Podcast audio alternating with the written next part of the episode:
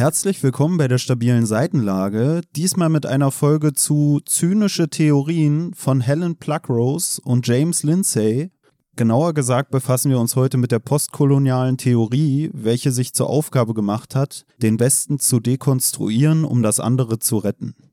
Ich bin der Tobi und in Anlehnung an unser heutiges Thema spreche ich mich hiermit dafür aus, die Phrase Woher kommst du wirklich aus unserem Sprachgebrauch zu tilgen? Das hätte mir in meiner letzten Beziehung eine Menge Ärger erspart.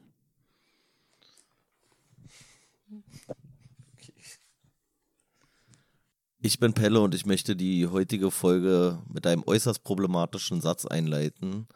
Und zwar heißt es hier in dem Kapitel, Laut der liberalen Geisteshaltung verfügen alle Menschen über die Fähigkeit zur Vernunft und zu wissenschaftlichem Denken, sind individuell aber sehr unterschiedlich. Deshalb müssen allen Menschen sämtliche Chancen und Freiheiten eingeräumt werden. Und davon möchte ich mich natürlich distanzieren, weil das entspringt ja nur meinem kolonialen Denken. Ja? Ich als machtbesessener, ekelhafter, weißer Cis-Mann äh, möchte mich von so einem liberalen Gedanken auf jeden Fall verabschieden. Ich würde eigentlich am liebsten gleich noch die nächste Textpassage einfügen, die im O-Ton eigentlich fast dasselbe aussagt. Und da heißt es nämlich hier, die Regeneration der minderwertigen oder degenerierten Rassen durch die überlegenen Rassen ist eine der vorsehungsmäßigen Aufgaben der Menschheit. Die Natur hat eine Rasse von Arbeitern geschaffen, die chinesische Rasse die sich durch wundervolle manuelle Geschicklichkeit auszeichnet und fast kein Ehrgefühl besitzt. Man regiere sie gerecht und erhebe von ihr als Lohn für den Segen einer solchen guten Regierung eine üppige Vergütung für die siegreiche Rasse. Und sie wird zufrieden sein. Eine Rasse von Ackerbauern ist der Neger. Man behandle ihn freundlich und human und alles wird sein, wie es sein soll.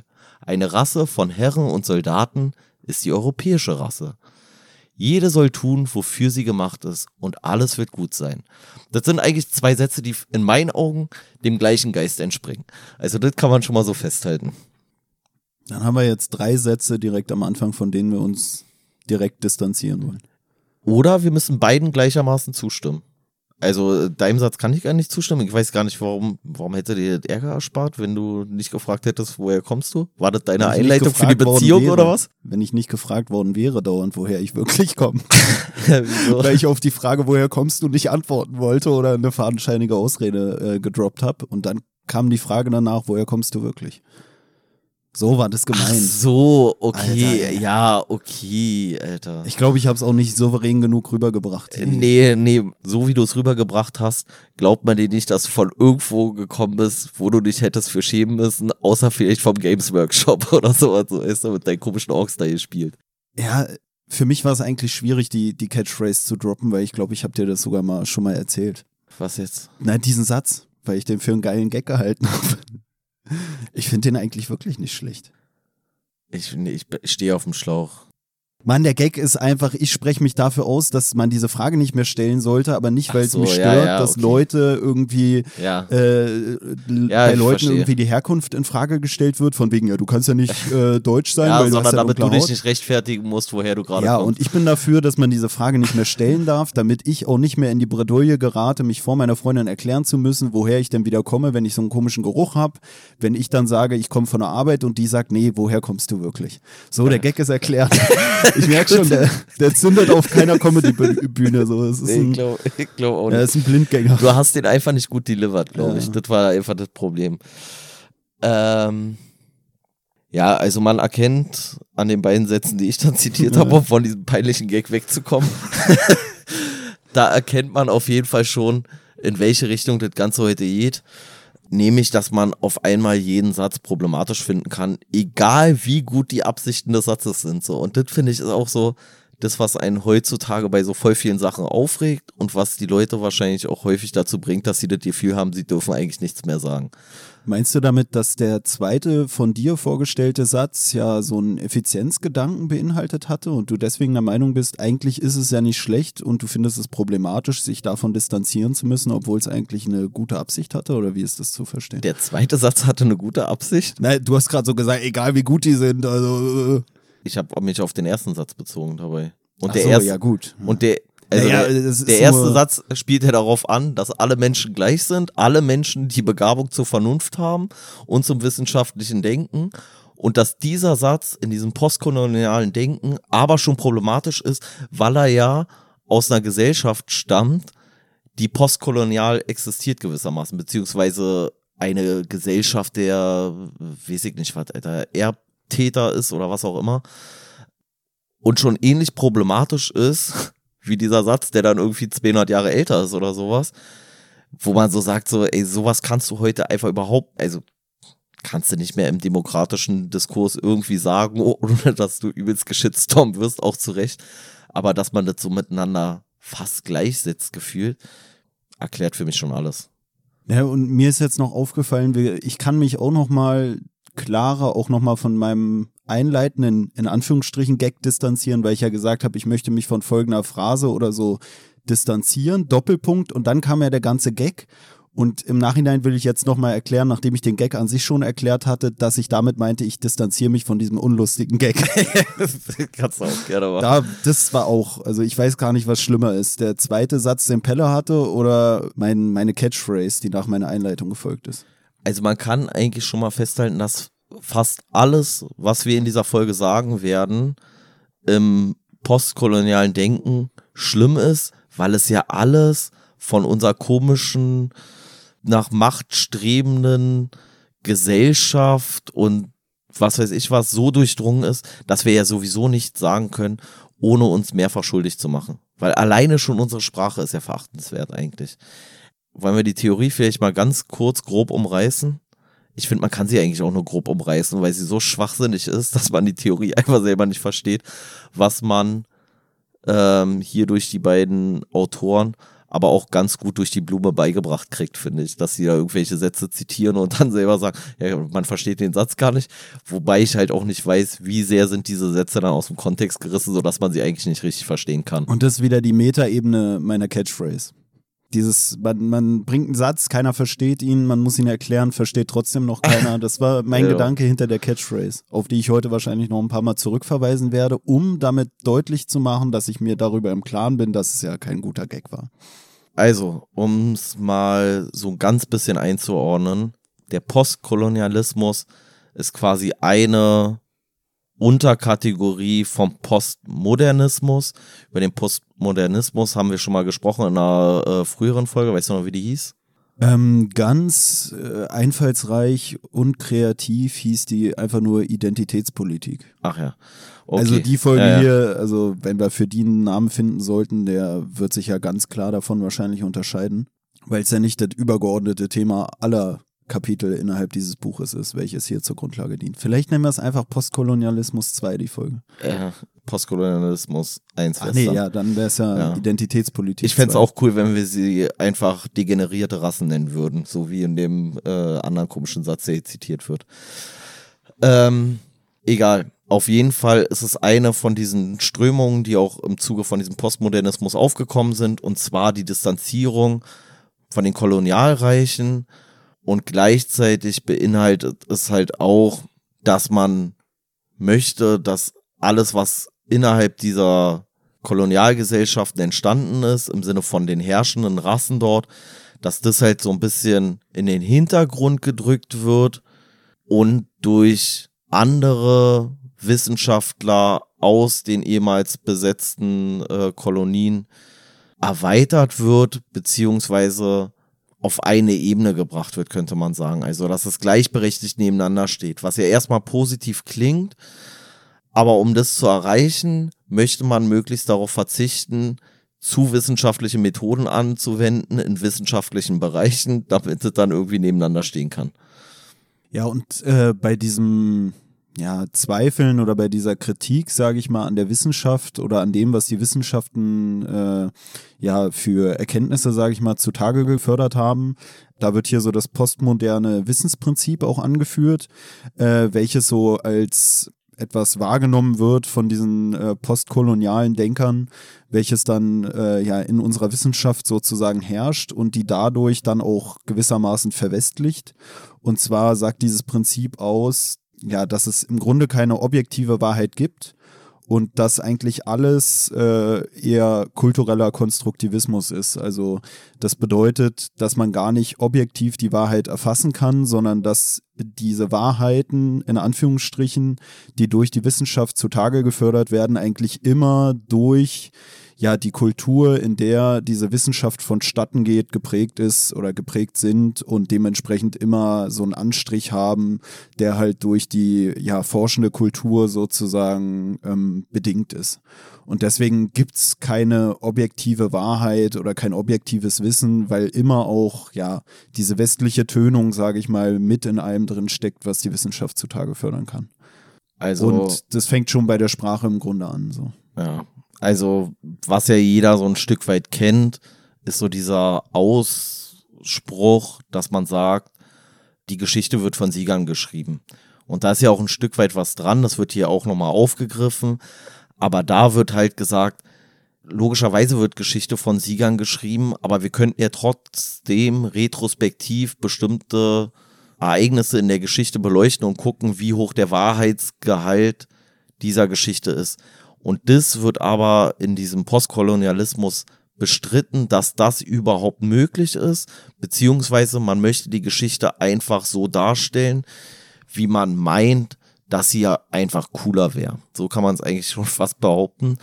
Und das Ganze möchte man halt mit einer, ja, hier wird so bezeichnet als Forschungsgerechtigkeit. Also wenn wir jetzt irgendein Ereignis in der Geschichte haben, weiß ich nicht, im Zuge der Kolonialisierung von Südafrika von mir aus, dann wäre der postkoloniale Ansatz, dass alles, was in Südafrika schief geht oder schief läuft oder schief gelaufen ist, daran sind die bösen Kolonialisten schuld und alles, was gut gelaufen ist, ist quasi dann der, der Verdienst von den Indigenen dort oder von der, von der schwarzen unterdrückten äh, Bevölkerung, unabhängig davon, ob ich das faktisch beweisen kann. Also auch ein Mord in Johannesburg ist eigentlich dann nicht, dafür ist nicht derjenige zur Verantwortung zu ziehen, der den Mord begangen hat, wenn es jetzt beispielsweise ein dunkelhäutiger Mensch gewesen ist, sondern dafür sind auch die alten Kolonialherren im Prinzip schuld, weil die alles, alles verursacht haben, so. Und das natürlich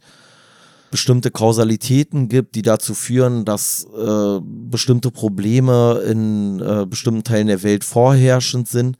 Das will ja gar keiner bestreiten, aber der Postkolonialismus möchte im Prinzip jede Verantwortlichkeit für schlechte Dinge ja, den, den Ureinwohnern des jeweiligen Landes sozusagen abnehmen, weil man halt sagt, das ist alles nur durch diese, durch diese Machtinstrumente und es fängt bei der Sprache an, zieht sich durch die Wissenschaft, zieht sich durch äh, Verteilung von Geldern und weiß was ich was alles, ist sozusagen alles in der Verantwortung nur ehemaliger Kolonialherren. Ja, und gewissermaßen steckt dann da auch so eine Unterstellung, sage ich mal, mit drin, dass diese, ja, wie es hier dann so genannt wird, irgendwie so dieses hegemoniale Verhalten, sage ich mal, des Westens, also eher dann so auf Europa, sage ich mal, ähm, bezogen. Also dass Europa irgendwie sich so über die anderen, ähm, ja, Länder der Erde, sage ich mal, erhoben hat im Zuge dieser ganzen äh, Kolonialisierung, dass das damit verbunden war, dass man diese anderen Kulturen abgewertet hat. Also hier wird so davon gesprochen, von so einer ähm, ja, Gegenüberstellung, sage ich mal, von Ost und West, wie man so heute immer noch oft hat, so im Sprachgebrauch, dass man so vom, weiß ich nicht, globalen Westen und globalen Osten oder sowas redet. Und dass das, was Pelle auch meinte, so ein bisschen auch durch diese Zuschreibung, sage ich mal, dann vielleicht sich auch etabliert hat aus Sicht dieser Postkolonialisten. Also, dass man die anderen oder den globalen Osten, sage ich mal, als irgendwie barbarisch bezeichnet hat denen das zugeschrieben hat, die so behandelt hat und dadurch denen eigentlich erst durch dieses Aufdrücken des Stempels vielleicht auch gewisse Verhaltensweisen sozusagen äh, mitgegeben hat, die sich dann in diesen Ländern auch durch die Schlechtbehandlung durch den Westen überhaupt erst irgendwie ja auftun konnten oder durchsetzen konnten. Also als Beispiel könnte man sagen, Beschneidungen, die in afrikanischen Kulturen in Teilen stattfinden bei äh, kleinen Mädchen, sind entweder Schuld der ehemaligen Kolonialmächte oder einfach, das ist einfach eine Sitte und Geflogenheit aus dem jeweiligen Kulturraum, die wir unterstützen müssen und die wir auch nicht weiter kritisieren dürfen. Genauso wenig wie wir kritisieren dürften, dass eine Steinigung von einer Frau im Iran beispielsweise ähm, vielleicht nicht so unserem Wertekodex entspricht, weil auch das ist entweder die Schuld von ehemaligen Kolonialmächten oder einfach Sitten und Gebräuche, die wir auch nicht weiter zu werten haben. Irgendwas dazwischen muss es halt immer sein. Also man darf sich auch nach deren Auffassung, also nach Auffassung der Postkolonialisten, über so eine Sache eigentlich gar nicht, ja, man darf das eigentlich gar nicht in irgendeiner Art und Weise kritisieren, weil das ist äh, entweder durch, durch den bösen Westen gebracht oder durch den bösen Westen zu tolerieren, weil wir ja unsere Wertemaßstäbe nicht irgendwie auf andere Völker übertragen können. Ne, ich glaube, die würden auch argumentieren, dass durch den Westen diese Kulturen, sage ich mal, entweder in, in so eine Bräuche zurückgeworfen wurden oder sich da nicht so richtig rausentwickeln können durch den Westen. Weißt du, ja, ja, aber also es gibt, aber das ist ja das Geile, dass es ja dafür keinen kein Beleg gibt sondern es ist einfach so eine Behauptung, die man aufstellt, die man überhaupt nicht in irgendeiner Art und Weise belegen muss, wofür man keine Quellen haben muss. Man muss keine, weiß ich nicht, Studien machen oder Umfragen oder was weiß ich was alles, sondern man sagt einfach, das ist so, weil das muss so sein, damit ein Gleichgewicht wiederhergestellt wird, weil über Jahrhunderte hinweg der Westen ja tatsächlich, also der politische, globale Westen, wenn man so möchte, ähm, schlechte Dinge behauptet hat über andere Völker, was ja unbestritten ist. Also ich erinnere noch mal kurz an den Satz, den ich als zweites vorgelesen hat.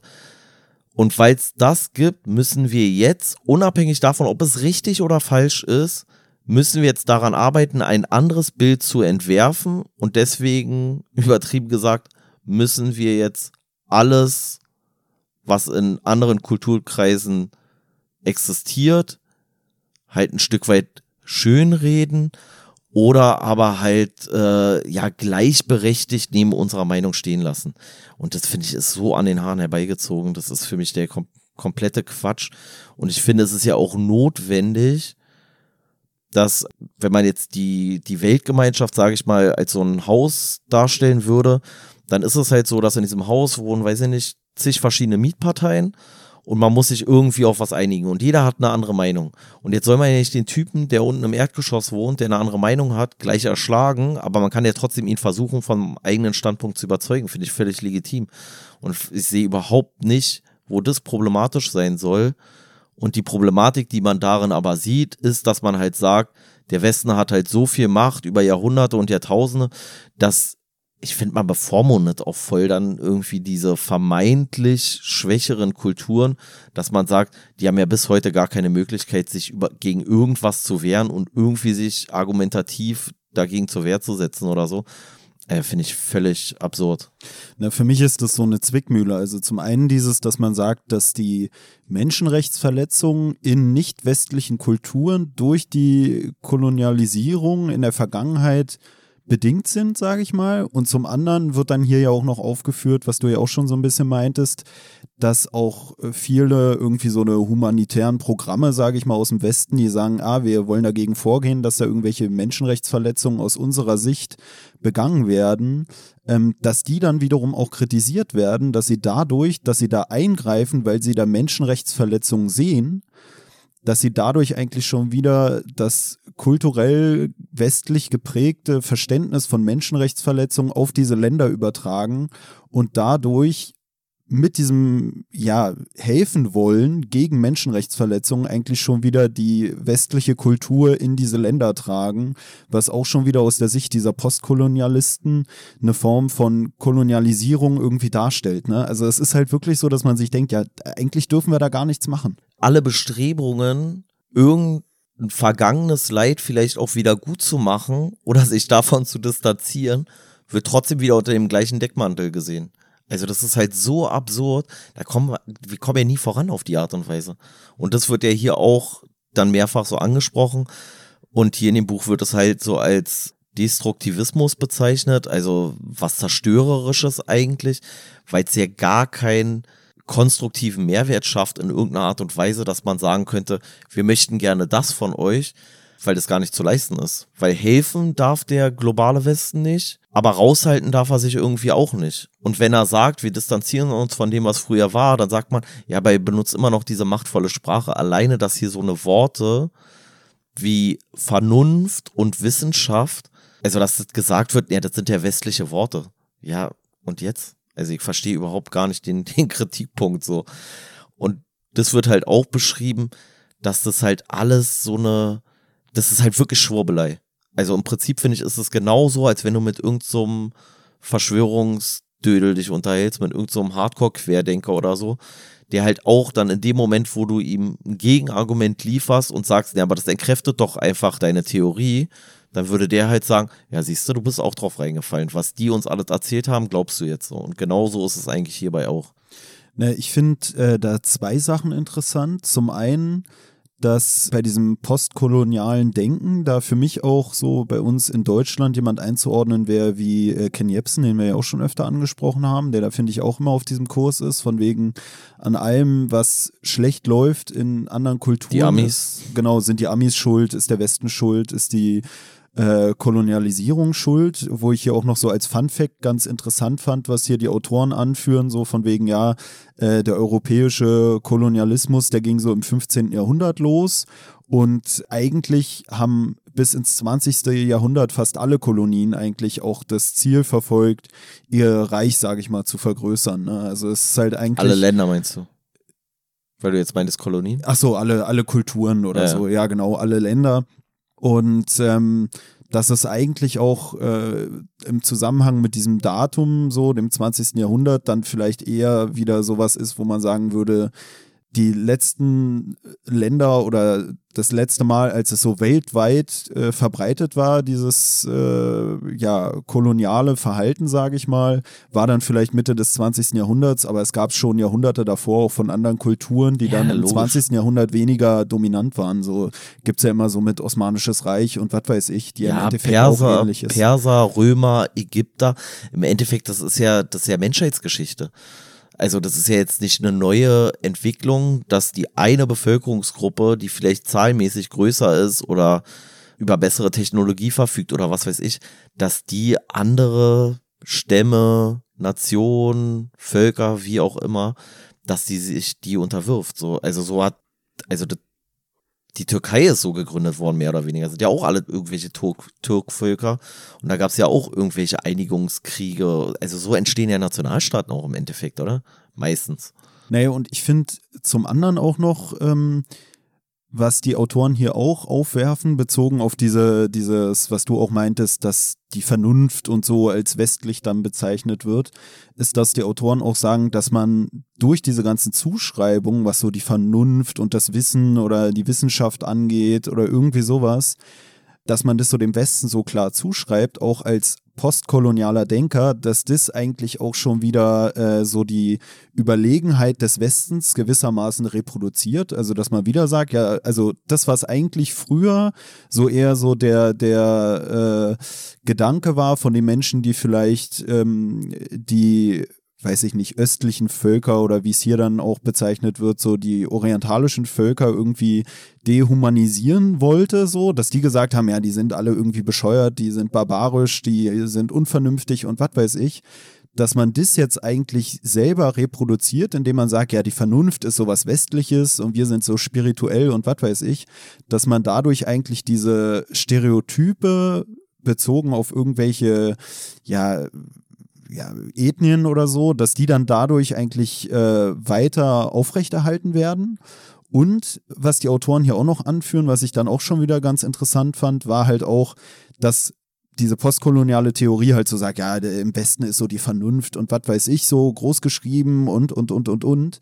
Und dass die Autoren hier dann aber auch anführen von wegen, ja, aber ist eigentlich auch gar nicht so, wenn man mal guckt, wie es bei uns im Westen ist, dass da auch viel irgendwie so Spinnerei verbreitet ist. Und es passt wieder zu dem, was du auch eben meintest mit so den Querdenkern und sowas, ne?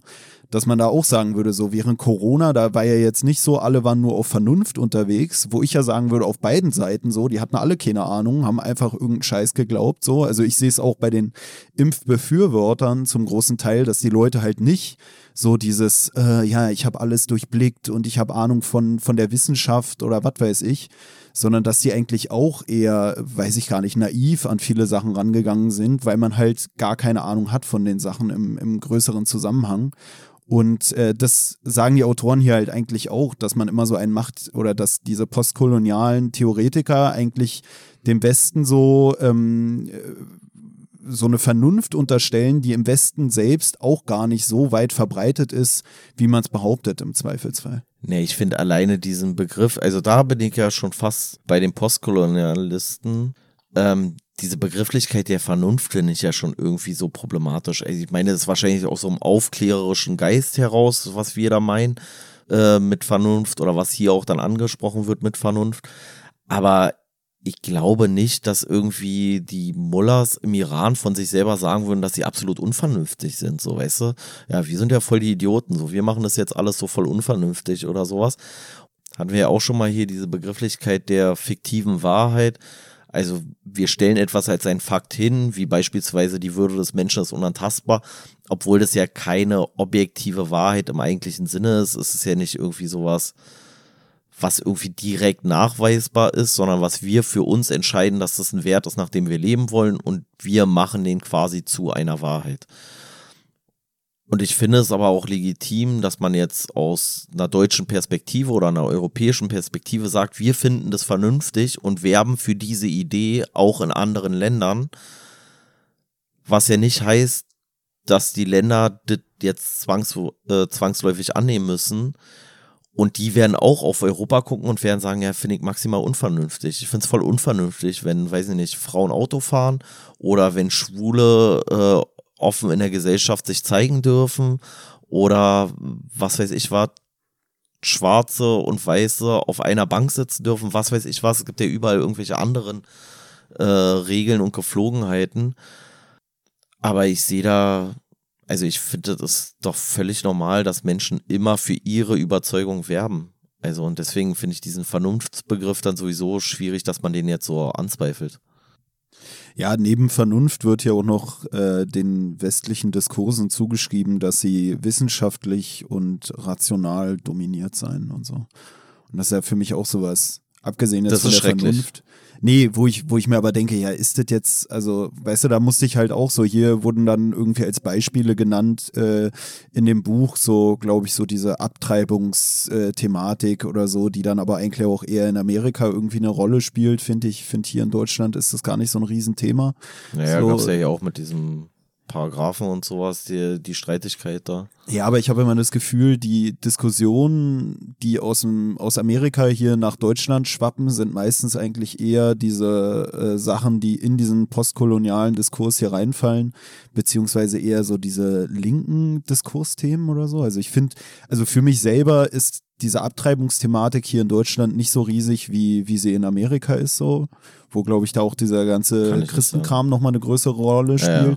Aber für mich war halt äh, dieses Ganze mit dem wissenschaftlichen und mit dem rationalen, mit dem rationalen Diskurs dann eher sowas, was für mich dann bei äh, Corona dann, wie gesagt, so eine, so eine Rolle dann gespielt hat bei uns hier mit diesem ganzen dass die Leute sich so gegenseitig abgewertet haben oder dann auch dieser ganze spirituelle Kram in meiner Wahrnehmung krass zugenommen hat durch den ganzen, durch die ganze Corona-Debatte, so dass ich das Gefühl habe, irgendwie diese ganzen Impfgegner, die sind jetzt richtig krass auf diesem äh, Trip, was so Alternativmedizin angeht, also dieses Lager der, der Impfgegner, sage ich mal. Ja. Und generell in meiner Wahrnehmung, es kann natürlich auch daran liegen, dass ich irgendwie im anderen Bereich mittlerweile arbeite oder so als vorher, habe ich halt das Gefühl, so diese ganzen ja, diese, diese ganzen spirituellen Sachen haben krass zugenommen. Oder nicht nur bei mir auf Arbeit, sondern äh, kriegst ja auch mit so diese ganzen Sternzeichen-Sachen und so, was für mich alles damit reinspielt, dass ich sagen würde, das ist jetzt für mich nicht rational und wissenschaftlich äh, als Mann, Topic so, dass ja, ich auch sagen würde, bei uns spielt äh, das Rationale und das Wissenschaftliche mittlerweile auch weniger eine Rolle, was vielleicht auch damit zusammenhängt, dass durchs Internet und so diese öffentlichen Diskurse mittlerweile weniger vielleicht von Experten, sage ich mal, geführt werden, als es noch früher der Fall war. Dass eigentlich ja, jeder, so wie wir, überall sein Maul aufmachen kann und dass wir jetzt vielleicht nicht die wissenschaftlichsten Statements zu diesen Themen bringen, ist vielleicht auch klar dass wir aber gleichzeitig vielleicht eine Sprache sprechen, die für Leute, die wissenschaftsfern sind, leichter verständlich ist, ist vielleicht auch klar, was wiederum dazu führen kann, dass wir auch dazu beitragen, dass der Diskurs, sage ich mal, weniger wissenschaftlich ist, weil wir weniger Ahnung haben, dementsprechend weniger wissenschaftlich die Sachen rüberbringen, vielleicht auch mehr Fehler machen bei der Vermittlung von irgendwelchen wissenschaftlichen Facts, was dann auch wieder ja den Diskurs in der Allgemeinheit vielleicht schon wieder verwischen kann so. Und deswegen denke ich, dass gerade durch die Präsenz des Internets und so auch bei uns hier in den westlichen Kulturen, sage ich mal, äh, um diese Binarität von Westen und Osten, sage ich mal, beizubehalten, dass ich der Meinung bin, bei uns ist es eigentlich auch so auf dem absteigenden Ast, so das, das Rationale und Wissenschaftliche.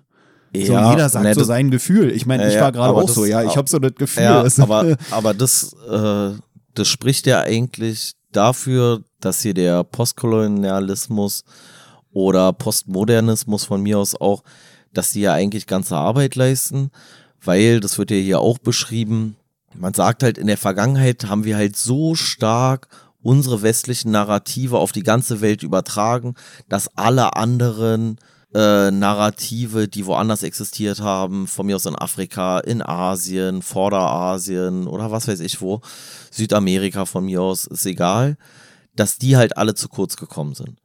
Und deswegen sagt man, wir müssen jetzt da Gerechtigkeit schaffen, weil früher haben immer nur die Europäer sich über irgendwas unterhalten, über Vernunft, über Wissenschaft und so weiter und so fort, was ich auch schon in den Haaren herbeigezogen finde, weil ich so denke so, naja, aber stimmt doch auch gar nicht so. Also Mathematik ist doch auch, weiß ich nicht, hatten wir hier schon sogar im Podcast irgendwie Pythagorea und so ein Quatsch hier, Satz des Pythagoras, dann irgendwelche ähm, Leute aus dem, aus dem Fernen Osten oder sonst wo oder aus dem Nahen Osten von mir aus auch, die auch zur Wissenschaft beigetragen haben. Also ganz so stimmt es ja auch nicht. Auf jeden Fall sagt man halt, um da ein Gleichgewicht wiederherzustellen, damit es gerecht ist, und zwar nicht damit es wahr ist, sondern damit es gerecht ist, muss ich einfach Behauptungen aufstellen, damit die anderen Kulturen aufgewertet werden und gleichzeitig muss ich die vorherrschenden Kulturen, die dann hier äh, angloamerikanischer und äh, europäischer Raum sind, die muss ich gleichzeitig abwerten, damit es halt gerecht ist. Es soll aber nicht wahr sein. Also das ist nicht so der entscheidende Faktor. Und diesen äh, Umstand, der wird hier bezeichnet als das Konzept der Forschungsgerechtigkeit. Und da steht hier dazu, das Konzept der Forschungsgerechtigkeit beruht auf der Überzeugung, dass Wissenschaft, Vernunft, Empirismus, Objektivität, Universalität und Subjektivität als Mittel zur Erlangung von Wissen überbewertet und Emotionen, Erfahrung, traditionelle Narrative, Sitten und spirituelle Überzeugungen unterbewertet sind. Und da finde ich, spielt es ja irgendwie mit rein. Also, das ist ja so, eigentlich genau das gleiche, was du gerade gesagt hast, so irgendwelche Querdenker, die dann sagen so, nee, es ist uns egal, was eure Wahrheit ist. Ich habe das Gefühl, dass ich bin aber der der Meinung, dass äh, Spiritualität oder sowas jetzt für mich ein höherer Gradmesser ist als halt irgendwelche Forschungsergebnisse. Und deswegen finde ich es eigentlich so richtig dicht beieinander, so dass man so sagt, so, nee, es ist einfach nicht mehr wichtig, ob ich irgendwas beweisen kann. Es reicht ja, dass ich das Gefühl habe, dass. Und wenn ich das Gefühl habe, dass in der Vergangenheit äh, die afrikanische Bevölkerung von mir aus schlecht behandelt wurde, dann muss ich das auch nicht weiter mit Fakten untermauern in Bezug auf sämtliche Ereignisse, sondern kann ich alles diesem Fakt unterwerfen, sage ich mal, und sagen, in jeder Situation wurden die Bewohner des afrikanischen Kontinents schlecht behandelt. Und wenn es irgendeine Situation gibt, wo es vielleicht auch weiß ich nicht, im Kongo irgendwelche bürgerkriegsähnlichen Zustände gab oder sowas, dann sage ich halt immer, das ist immer alles nur die Schuld vom, vom Westen und keiner trägt dafür Verantwortung außer der Westen. Und dieses so einfach zu sagen, so, nee, Fakten interessieren mich nicht mehr, Gefühle gehen jetzt vor, das ist komplett hängen geblieben in meinen Augen. Naja, für mich war es so, dass ich mir beim Lesen gedacht habe, also innerhalb des Buches geht es ja um unterschiedliche sozusagen zynische Theorien und unterschiedliche ähm, ja, Denkweisen, sage ich mal, oder Theorien des Postmodernismus. Und als ich das gelesen habe, hat es mir öfter so aufgestoßen oder wie man es nennen soll, dass ich mir so dachte, okay, Alter, ist ja schon ein bisschen bescheuert so zum Teil, was die hier vertreten. Gleichzeitig habe ich mir dann aber auch immer wieder gedacht, dass mir dieses Denken eigentlich noch gar nicht so oft über den Weg gelaufen ist, würde ich sagen, was vielleicht aber auch damit zusammenhängt, dass wir hier in Deutschland in einer Gesellschaft leben, wo wenig Leute sich als, ich sag mal, Betroffene von diesem spezifischen Thema identifizieren.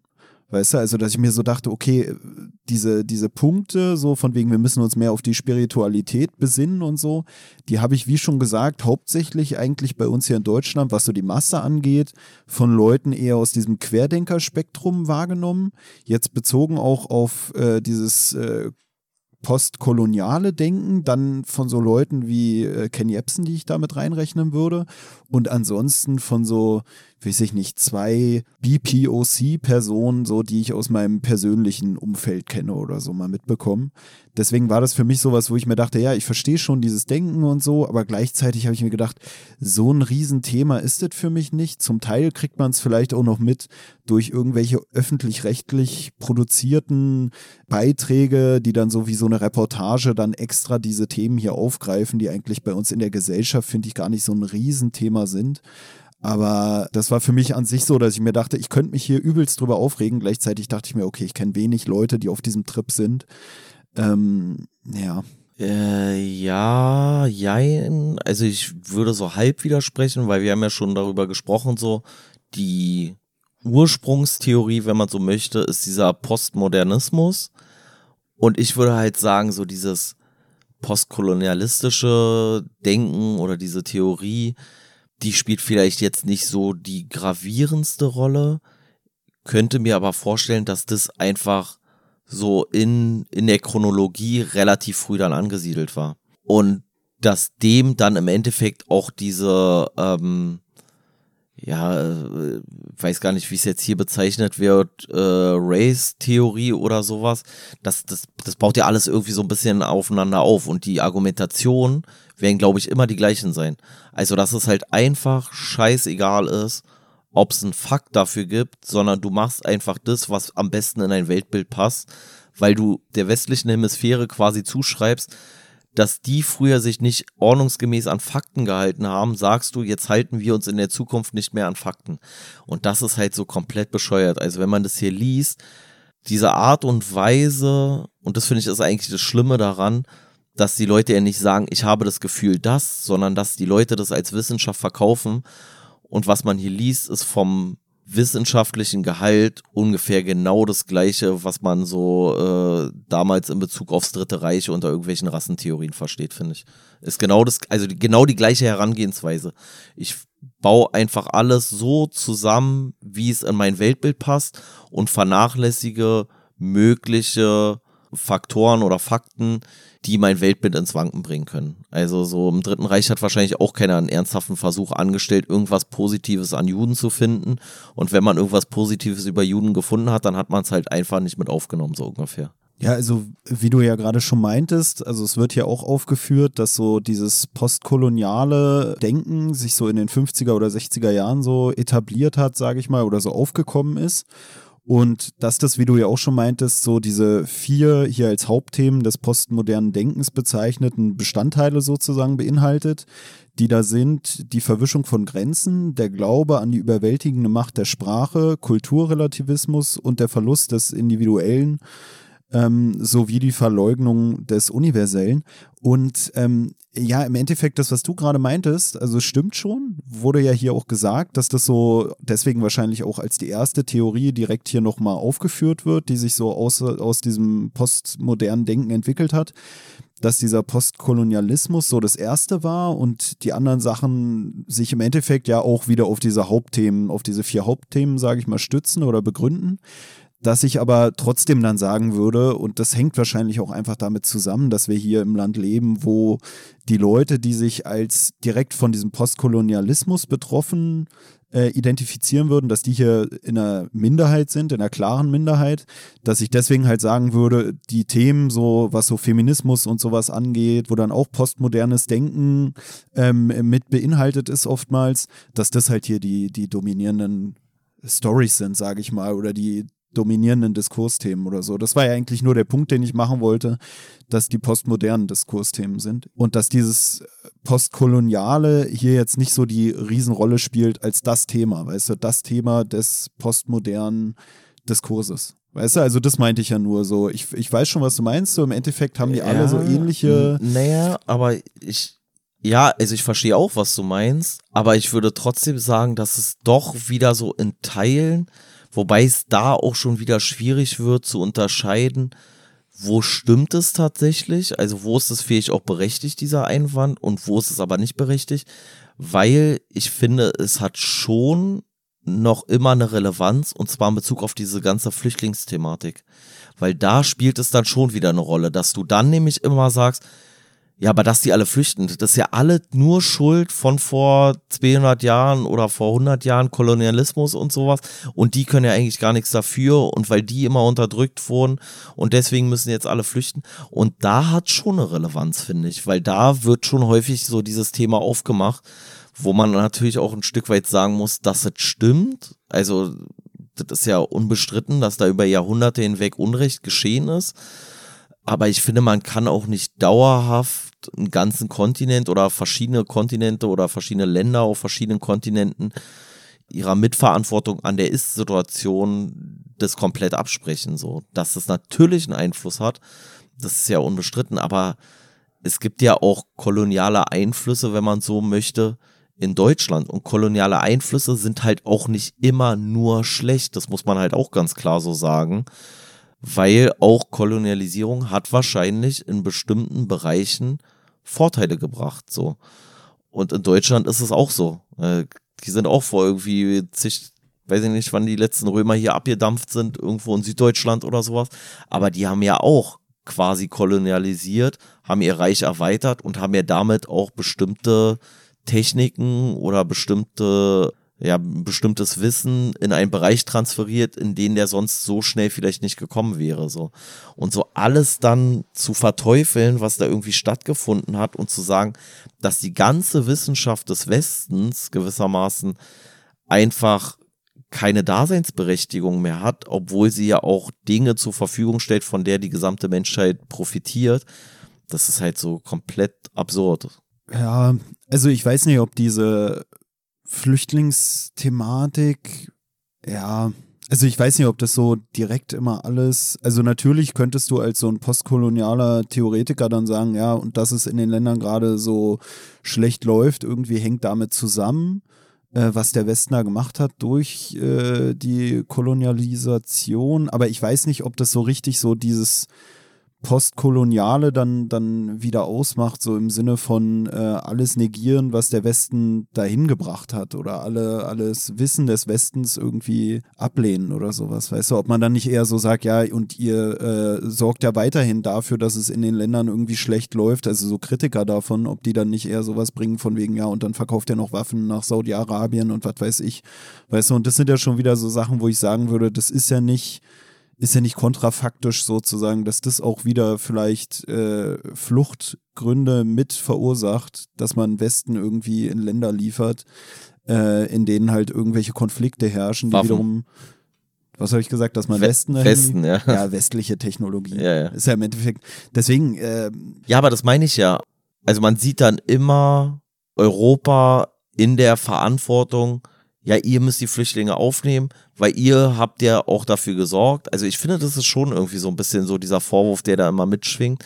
Zum einen, dass man verantwortlich ist für die Fluchtbewegung aus so einem jetzigen Kolonialisierungsgedanken, dass man sagt, ja, ihr bringt eure Technologie dahin, eure Waren, deswegen können die nicht leben und so weiter.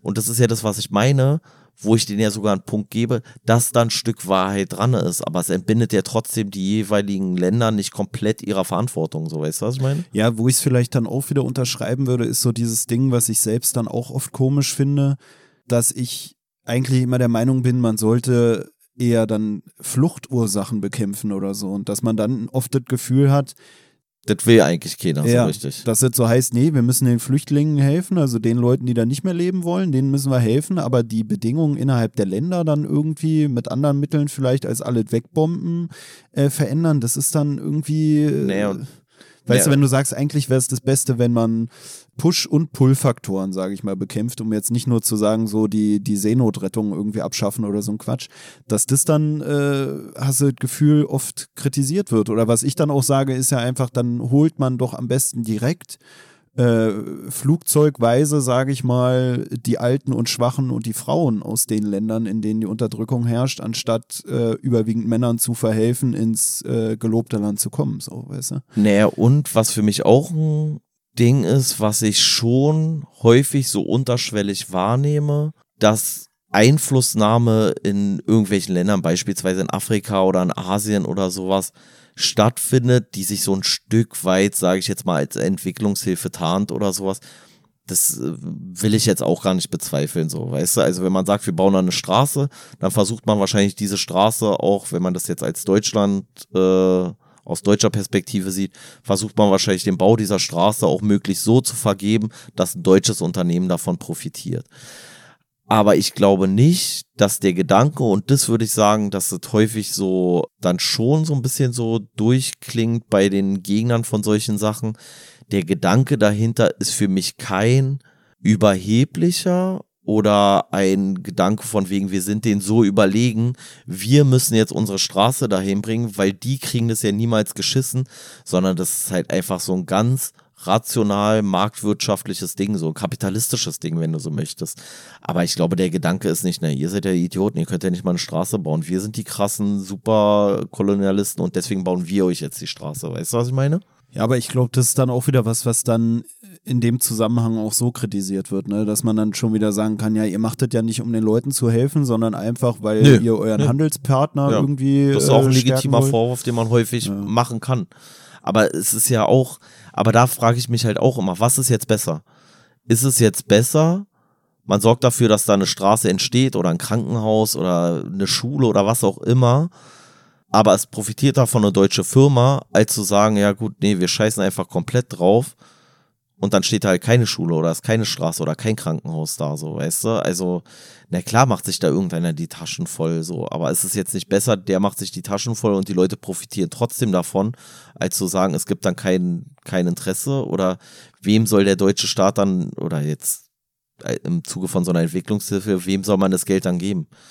Kriegen das dann auch in, im, im Kongo oder im Sudan, kriegen das dann auch da die Leute, die es am nötigsten haben? Oder versickert es vielleicht wirklich in irgendwelchen Staatshaushalten oder Staatsapparaten oder in irgendeiner privaten Tasche von irgendeinem Regierungschef oder so? Das ist ja auch mal so die Frage. Ja, ist ja immer so dieses Thema auch, äh, so was so Altruismus angeht oder so. Gibt es das überhaupt so, diese bedingungslose Fürsorge oder wie man das nennen soll? Ist ja auch bei so Sachen wie mit der Ukraine oder so, weißt du, hilft man da wirklich nur, weil man es unfair findet, wie die behandelt werden? Oder hilft man vielleicht dann trotz oder doch auch, weil es halt dann einfach als so ein äh, Handelspartner von einem fungiert oder irgendwie so? Oder wenn man selber auch einen gewissen Profit mitbekommt, wenn man da hilft. Warum hilft man bei anderen Ländern weniger als da? So, ne? Ja, also ich finde es auch nicht abwegig, ist ja auch für mich selbst auch klar, so, weißt du, wenn das irgendein Land wäre, mit dem wir nichts am Hut haben, wo wir nicht irgendwas von beziehen würden oder so, dann würden wir auch selber weniger investieren wollen, um dem Land zu helfen. Und so kann man es dann auch auf irgendwelche afrikanischen Länder oder so übertragen, dass man halt immer in Frage stellt, warum wird denn da jetzt geholfen? Aber man könnte ja, wie du auch meinst, wenn dann da irgendwie der allgemeine Wohlstand oder so hochgeht, könnte man ja sagen, ist ja trotzdem besser, als wenn man gar nichts unternommen hätte, sage ich mal. Ja, zum einen das und zum anderen finde ich, ist auch so dieses Denken, so, also wie gesagt, es gibt ja genug Sachen, die man irgendwie dem Westen dann irgendwie vorwerfen kann, also hier Europa oder Amerika oder wem auch immer. Aber du findest ja in jedem Land der Welt oder in jedem, äh, auf jedem Kontinent oder so, wirst du ja Sachen finden, die einfach in der Vergangenheit scheiße gelaufen sind. Und ich finde auch ab einem gewissen Grad wird es auch albern, sich diese Sachen bis zum geht nicht mehr irgendwie gegenseitig vorzurechnen. So, weißt du, weil was soll jetzt passieren? So, soll jetzt Deutschland im, ich glaube, Kongo war, Kongo war, glaube ich, eine deutsche Kolonie, soll jetzt Deutschland im Kongo für die nächsten tausend Jahre irgendwie Buße tun oder sowas so und holen wir uns dann dafür im Umkehrschluss irgendwas von den Römern wieder, machen wir jetzt Südtirol, machen wir das wieder jetzt zu Österreich, weil das ja auch eigentlich mal ursprünglich da war. Und jetzt kommen dann die Türken um die Ecke und sagen, das gehört aber auch mal vor tausend Jahren uns. Und also ich weiß nicht, wo das hinführen soll. Muss man nicht einfach irgendwann mal einen Cut machen und sagen, ey, wir haben da Scheiße gebaut, wie können wir euch vielleicht helfen? Vielleicht gibt es ja einen Weg, sich da gegenseitig zu unterstützen oder sowas. Aber es wird ja auch dann irgendwann lächerlich. Also wenn ich mir jetzt vorstelle, so Großbritannien, stell dir mal vor, Großbritannien wäre jetzt verantwortlich für alles Schlechte, was in ehemaligen Kolonien von Großbritannien irgendwie passiert ist. So. Beispielsweise Indien. So. Jetzt soll Großbritannien die Armut in Indien beseitigen? Ist das jetzt das Ziel? Also, wie soll denn das funktionieren? Da ist Großbritannien morgen pleite, so, weißt du, weil die haben die halbe Welt irgendwann mal kolonialisiert, so. Also, ich weiß nicht, was das. Und das ist ja auch das, was hier bemängelt wird. Ich sehe keinen konstruktiven Ansatz. Ich sehe nicht, was Postkolonialismus vorschlägt, wie man diese Ungerechtigkeit irgendwie wieder ungeschehen machen kann, außer dass man sagt, man verzichtet innerhalb der Wissenschaft auf sowas wie Fakten und Studien und alles, was irgendwie wissenschaftlich ist und lässt sich halt mehr von Gefühlen leiten. Ich, ich sehe das nicht kommen irgendwie. Ich, ich finde auch, ähm, zu dem, was du gerade meintest, so irgendwie, ja, wenn die äh, Kolonien sozusagen oder die ehemaligen Kolonien Großbritannien für alles verantwortlich machen würden, ich glaube, das ist für mich auch so ein Ding, weshalb ich so dieses, diese Wahrnehmung habe, dass dieser, dieses postkoloniale Denken gar nicht so extrem dominant ist, weil ich es nicht so wahrnehme, als würden die Leute, die repräsentativ für ehemalige Kolonien ste stehen, als würden die dieses Denken zum Beispiel anwenden, weißt du? Also so, wenn du dann guckst, irgendwie, weiß ich nicht, äh, Indien oder was weiß ich.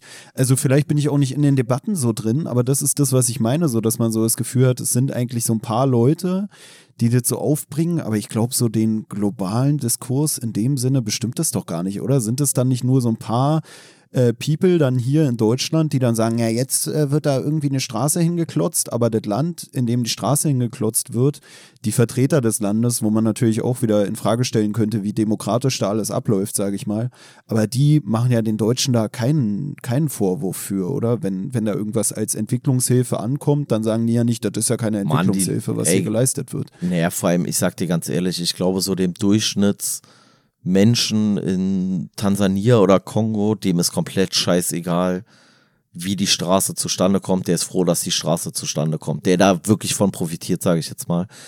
Aber ich kann mir halt auch vorstellen, dass wir diese Diskussion hier in Deutschland nicht so mitbekommen, weil wir wahrscheinlich mit anderen Themen vom Postmodernismus einfach stärker irgendwie ähm, ja befasst sind weil Deutschland auch relativ kurze Zeit nur überhaupt über Kolonien verfügt hat und das deswegen wahrscheinlich bei uns nicht so ein Thema ist. Ich kann mir vorstellen, dass das in Großbritannien beispielsweise eher ein Thema ist, vielleicht auch eher ein Thema in Frankreich beispielsweise und in den USA halt im Sinne von dieser ganzen ähm, ähm, Versklavungsgeschichte und so vom afrikanischen Kontinent, Schwarzafrikaner, die dann nach äh, in die USA gebracht wurden, etc. etc.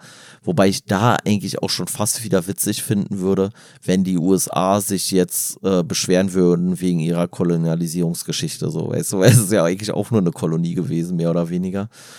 Ja, deswegen es kann, also ich glaube, wir haben so mit diesen Teilelementen immer mal wieder zu tun, aber es ist wahrscheinlich nicht das herausragende Thema, weil wir dann eher so ein Thema haben wie Antisemitismus oder Rassismus oder äh, diese ganzen Gender-Geschichten, Emanzipation, beziehungsweise also generell Unterdrückung von Frauen, Unterdreck, Unterdrückung von ähm, irgendwelchen sexuellen Minderheiten oder was weiß ich. Wahrscheinlich ist dominierter, äh, dominanter einfach das Thema so. Naja, das ist ja auch das, was ich vorhin meinte, dass ich vielleicht zweimal so eine Diskussion mit jemandem hatte, der sich als betroffen identifiziert hat von den Folgen des Kolonialismus oder so. Und ähm, dass ich da dann ja auch so war, so von wegen, ja und, was kann ich jetzt dafür? Und dann wurde auf meine Vorfahren verwiesen, ohne zu wissen, wer oder was überhaupt meine Vorfahren waren. Das wurde mir dann einfach so zugeschrieben, wegen meiner Hautfarbe, ne, so dieses typische. Und ich denke mir, also, und für mich ist dann oft auch so, dass ich mir denke, und das leitet zu so einem anderen Thema über, weißt du, dass wenn mir jemand dann so unterstellt, dass meine Familie ja so krass von irgendwas profitiert hat oder ich dann als ein äh, Spross meiner Familie so dieses ganze koloniale, was weiß ich, in mir weitertrage oder vererbt bekommen habe oder so, Weißt du, dass ich mir dann auch immer denke, ja, sagst du mir damit eigentlich gerade durch die Blume, dass meine Vorfahren halt richtig schlecht gemanagt haben mit diesem ganzen Erbe, was uns mitgegeben wurde, was deiner Familie entrissen wurde, wovon ich profitiert habe? Weil ich mir dann immer denke, warum bin ich dann jetzt nicht viel wohlhabender als du? Weißt du, wir sitzen beide in Deutschland, die hat irgendein Managementstudium abgeschlossen oder was, verdient da, weiß weiß ich, fünfmal so viel wie ich in meinem sozialen Beruf und will mir dann erzählen, wie krass ich profitiert habe von diesem ganzen kolonialen Ding und dann steckt da für mich auch irgendwie so drin, so dieses, was ich ja gerade schon meinte, so dass ich mir denke, ja, muss ich mich jetzt als Loser wahrnehmen, dass ich aus diesem ganzen Wohlstand, ja. den wir dir angeblich weggenommen haben, nicht viel gemacht habe. Na, für mich ist dann immer die Frage, was ist das ja, jetzt für eine Diskussion? Was, was, na, was möchte denn mein Gegenüber jetzt von mir? Was soll ich denn sagen? Ja, äh, du hattest voll das Scheißleben oder du hattest Scheißbedingungen in deiner Historie und du bist jetzt krass aufgestiegen und ich aber nicht. Also ich kann ja, ja nichts also. zurückgeben in dem Sinne. Und für mich ist halt auch äh, da wieder das Ding, was hier dann auch aufgeführt wird dass hier zum Beispiel, hier wird auf so eine Mira Nanda irgendwie verwiesen, die auch gesagt hat, dass diese ganzen Identitätsgruppen, auf die man sich fokussiert, auch in diesem Postkolonialismus, dass die nach ihrer Auffassung eigentlich wichtigere äh, Gruppierungen sozusagen in den Hintergrund rücken, also dieses Zuweisen aufgrund von irgendwie Ethnie oder Hautfarbe oder sowas, dass die halt sagt, das äh, lässt sowas wie diesen Klassenkampf oder die Klassenunterschiede so in den Hintergrund ja, ja. rücken, weil man immer nur sagt, ja, hier äh, die Leute aus dem Togo oder die Leute aus Deutschland oder oder oder, aber dass es einen eigentlich gar nicht interessiert, wie eigentlich vielleicht auch innerhalb dieser Gruppierung dann schon wieder Machtverhältnisse verteilt sind, weißt du? Und das ist genau das, was ich auch meinte mit meinem Beispiel gerade, dass ich mir denke, Alter, was so diesen Wohlstand angeht, sage ich mal, der vielleicht auch auf dem Kolonialismus irgendwie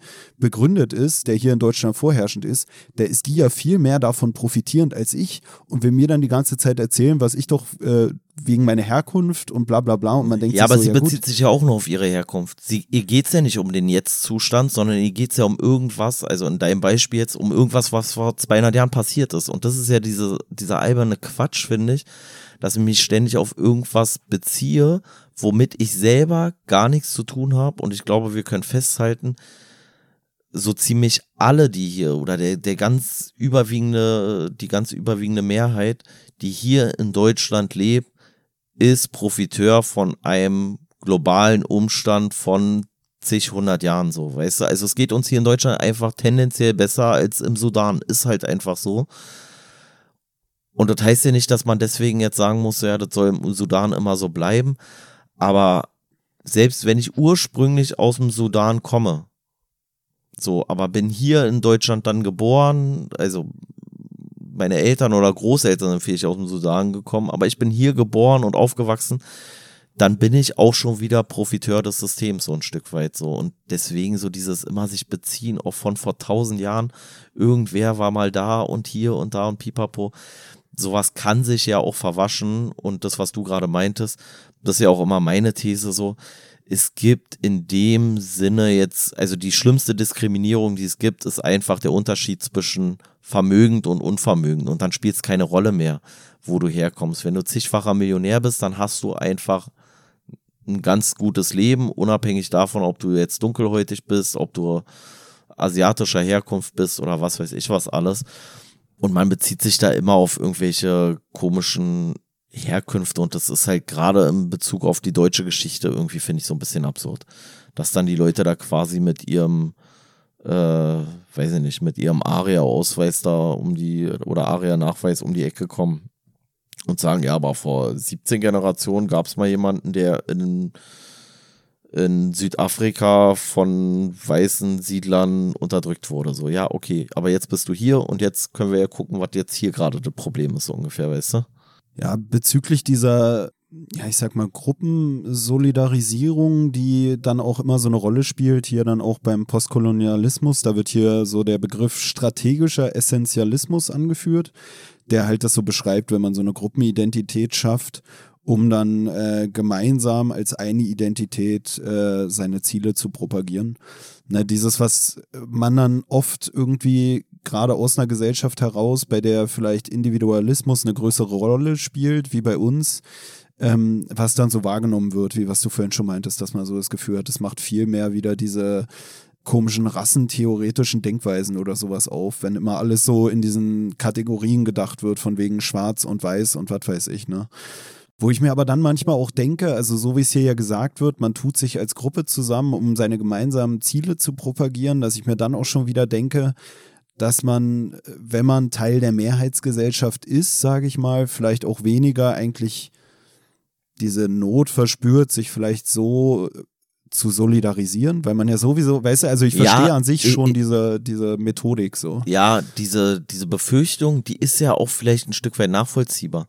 Aber ich frage mich trotzdem, also nehmen wir mal an, du bist ein dunkelhäutiger Mensch, wobei ich sowieso auch immer das Gefühl habe, es wird ja hier auch mal kurz angerissen, so die meisten, die irgendwie diese Theorien wirklich krass vertreten, sind irgendwie selber hellhäutig, haben damit irgendwie eigentlich gar nicht so richtig was zu tun, also zumindest hier in Deutschland. Und erzählen dann den ganzen Tag diesen Quatsch, aber nehmen wir jetzt mal an, du hast deine Wurzeln irgendwo auf dem afrikanischen Kontinent, lebst hier aber in der dritten, vierten, fünften Generation, und lebst in einer weißen Mehrheitsgesellschaft. Das ist ja nun mal hier einfach so. Und jetzt erzählst du dieser weißen Mehrheitsgesellschaft den ganzen Tag, was für eine Scheiße die ist so.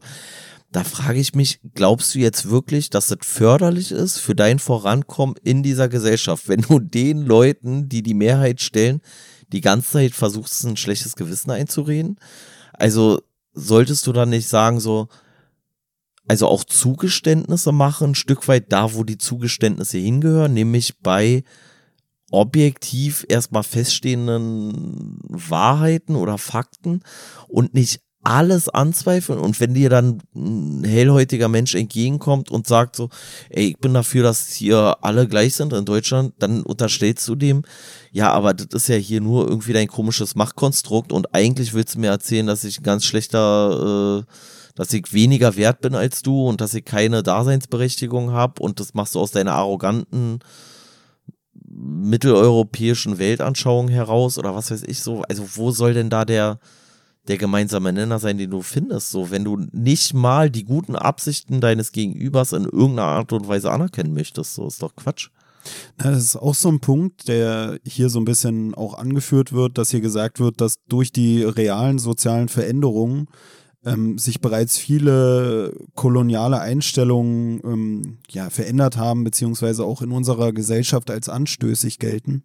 Und das ist ja auch sowas, was ähm, jetzt einmal in dem Fall, den wir vorhin genannt hatten, wenn es so um andere Länder geht, wenn wir da irgendwelche, ich sag mal, Menschenrechtsverstöße irgendwie feststellen und kritisieren, dass das da irgendwie auch bemerkbar ist und in Form von dieser Dehumanisierung, die gewissermaßen früher angewandt wurde, um irgendwie äh, ja die Bewohner kolonialisierter Gebiete irgendwie abzuwerten, dass das ja bei uns in unserer Gesellschaft hier vor Ort eigentlich so auch gar nicht mehr zu finden ist, sage ich mal, in dem Sinne, als dass hier Menschenrechtsverstöße gegenüber bestimmten Ethnien ja nicht toleriert werden. Also, dass man da ja nicht sagt, ja, für die gelten die Menschenrechte nicht oder dass man das einfach akzeptieren würde, wenn hier gegen Menschenrecht verstoßen würde, äh, wenn es jetzt um jemanden geht, der eine dunkle Hautfarbe hat oder so. Zumindest weißt du? nicht in der breiten Öffentlichkeit. Ja, also ich, ich meine halt, dass ähm, das, was hier ja dann auch gesagt wird, dass es eigentlich auch schon als anstößig gilt und dass eigentlich so ein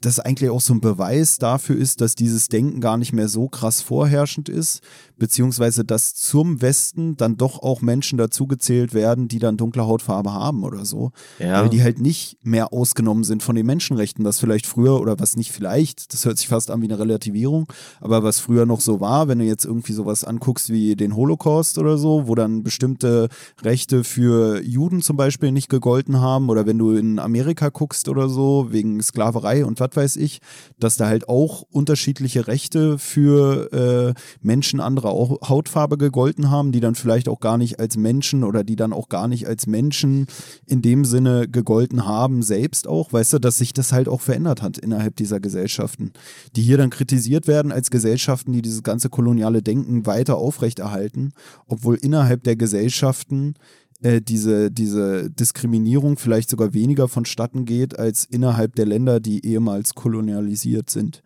Aber das wird ja einfach konsequent im Postkolonialismus oder von den Vertretern dieser Theorie, wird ja genau dieser Punkt angezweifelt, dass sie sagen, das geht ja gar nicht, das könnt ihr ja gar nicht abgelegt haben, weil das ist ja so tief in euch verankert und es zeigt sich schon in eurer Sprache und es zeigt sich schon in einem Begriff wie Vernunft und es zeigt sich in einem Begriff, Begriff wie Wissenschaft und so weiter und so fort, sodass du, dass die ja sagen so, nee, das akzeptieren wir nicht, weil wir haben das Gefühl, das ist immer noch so. Und das ist ja wieder so der Punkt, dass man sagt so, naja, also, also wir haben jetzt hier eine Studie gemacht und weiß ich nicht was, 78 Prozent der Leute, die sagen, dass sie äh, der Überzeugung sind, alle Menschen sind gleich. Und dann kommt aber theoretisch ein Vertreter von dieser postkolonialen Theorie an und sagt so, ja, aber mein Gefühl ist, dass das nicht stimmt. Und damit ist diese Sache dann für ihn halt einfach nichtig. Und deswegen macht es so schwierig, da irgend, in irgendeiner Art und Weise, glaube ich, zusammenzukommen, weil halt einfach alles angezweifelt werden kann, weil es dann halt einfach egal ist. Und ja, also ich sehe da halt echt keine, keine vernünftige Grundlage, auf der man sich überhaupt unterhalten kann. So. Na, das wird hier auch als so ein, ähm, so ein Paradoxon gewissermaßen aufgeführt von den Autoren, dass sich die ähm, postkolonialen Denker ja zum einen auch auf äh, Foucault beziehen, der selber auch dann wieder eigentlich weiß und westlich äh, verortet werden müsse und ähm, auch selber als so eher dann ja geprägt durch, durch äh, den Kolonialismus sozusagen eingestuft werden müsste. Und äh, was die Autoren hier auch noch anführen, ist, dass ja ähm, diese Vertreter des Postkolonialismus auch allein schon den Sprachgebrauch irgendwie kritisieren, dieses Verwenden der westlichen Sprache, während sie aber selber auch die mit der westlichen Sprache, Sprache sprechen. Und äh, hier wird auch darauf verwiesen, ähm, von den Autoren, so, das fand ich irgendwie ganz amüsant, auf so einen Satz von so einem, der heißt dann irgendwie ähm, Homi K. Baba und der wird hier mit so einem Satz zitiert und da schreiben die Autoren auch irgendwie dazu, dass man aus dem, was er so veröffentlicht hat, an Schriften auch rauslesen kann, dass er die westliche Sprache ablehnt. Also in dem Sinne, als dass seine Sätze wohl, abgesehen davon, dass sie so eine Theorie behandeln, die für die Autoren wenig Sinn ergibt, dass diese Sätze auch so schwer verständlich sind, weil sie halt mit der westlichen Sprache auf Kriegsfuß, sage ich mal, geschrieben worden sind. Finde ich auch ganz lustig, weil du ihn gerade erwähnst. Ich glaube, es war der, oder? Der hat den zweiten Platz beim Bad Writing Contest, also beim so. Schlechtschreib-Contest gewonnen. Mit so einem Satz, wo die gesagt haben, ja, das ist einfach Schrott, so. Also, keiner kann es verstehen. Ähm, Erster Platz war eher lässig. Ja, kann sein. Ähm, nee, ich will den tatsächlich nicht vorlesen. Ist mir zu bescheuert.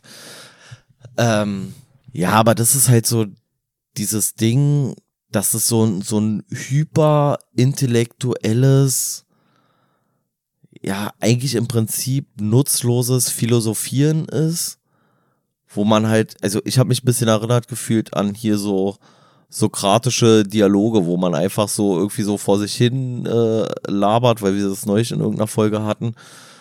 Und die stellen halt einfach so irgendwelche Thesen auf und ich habe gedacht so, ja, eigentlich ist es so ein bisschen ironisch, dass da mit lauter Fragen aufgeworfen werden, die aber eigentlich nicht richtig beantwortet werden, aber man philosophiert halt so vor sich hin. Man läuft so durch den Park oder erzählt einfach irgendwas so und dann sagt man, ah, das könnte ja vielleicht so sein, ach, das wäre ja lustig, wenn das so wäre und dann wäre das vielleicht so, aber ich muss das jetzt erstmal nicht beweisen oder so.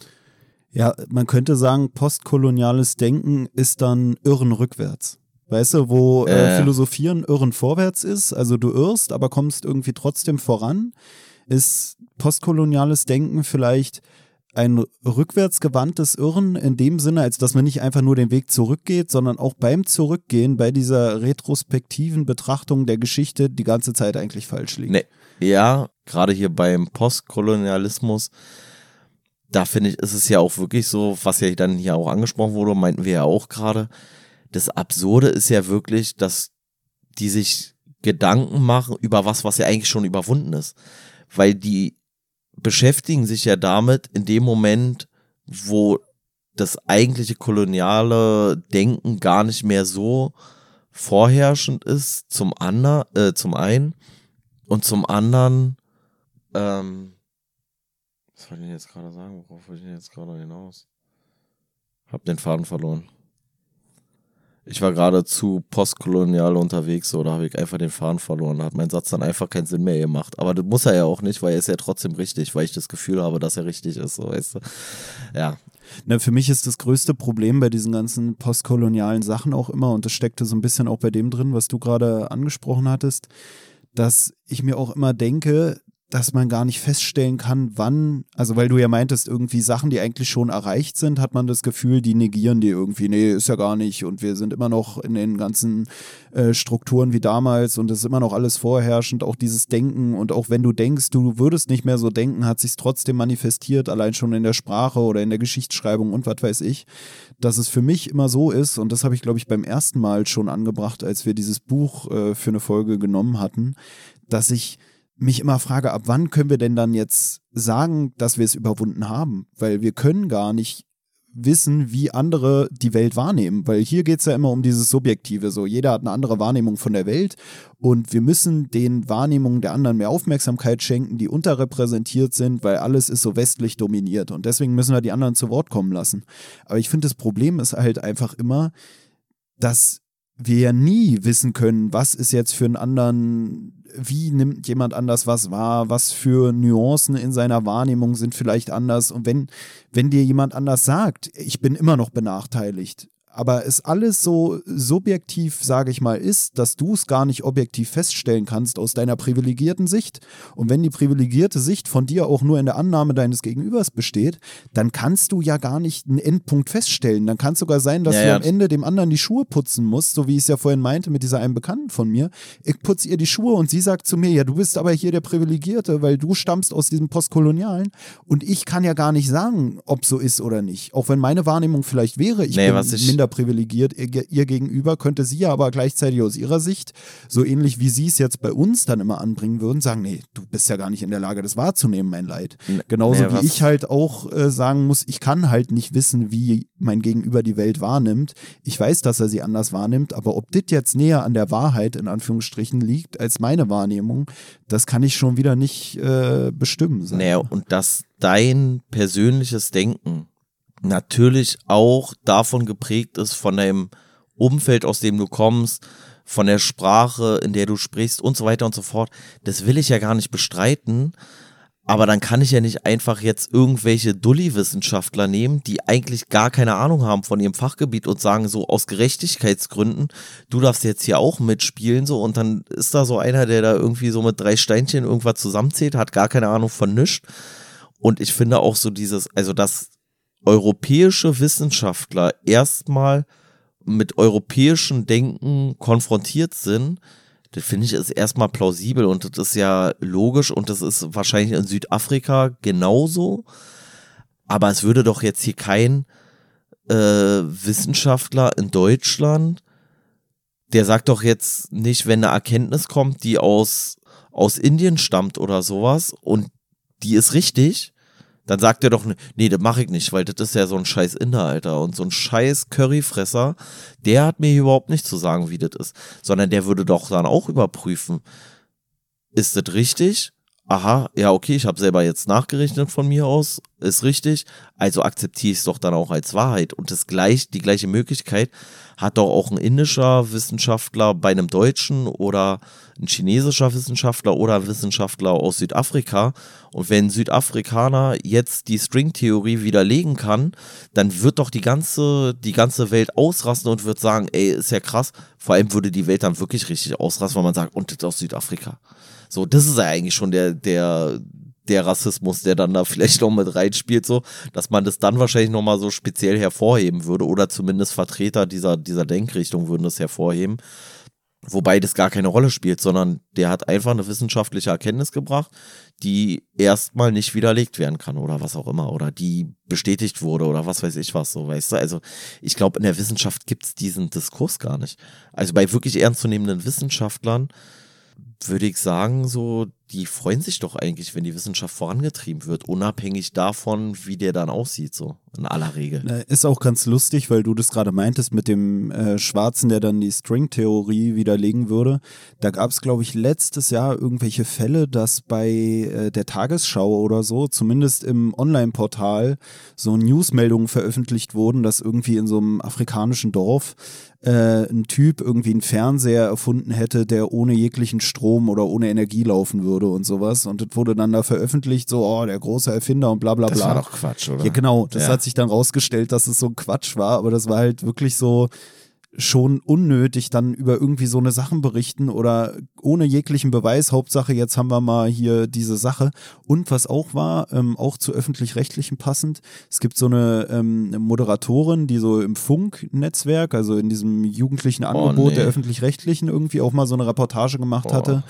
Äh, Ariane Alter hieß die, glaube ich, oder heißt die, glaube ich. Oh, Ja. Naja, wo die so über, äh, irgendwie ist sie in die Bibliothek gegangen und hat dann danach äh, wissenschaftlichen Publikationen von Menschen mit dunkler Hautfarbe gesucht und dann festgestellt, auch, dass sie nicht mal fünf Wissenschaftler mit dunkler Haut kennen würde und so. Und da hatten wir damals auch eine, eine Bekannte von uns hier Ja. zu Besuch, die dann auch meinte, ja, sie hat es gesehen und fand es auch so krass, dass sie gar keinen, wenn sie mal darüber nachdenkt, gar keine schwarzen Wissenschaftler kennt. Mann, zähl mir mal bitte 100 europäische Wissenschaftler auf. Da kommt die auch nicht klar, Alter. Kommt Äh, ja auch mit Albert Einstein und Isaac Newton, Alter. Naja, zum einen das und zum anderen ist es ja auch so, dass ja keiner abspricht, dass diese Menschen damals oder im, im 20. Jahrhundert in der Forschung keinen großen Anteil hatten, vielleicht auch äh, wenig Zugang sozusagen hatten zu den Universitäten und was weiß ich und deswegen wenig an der Forschung partizipiert haben.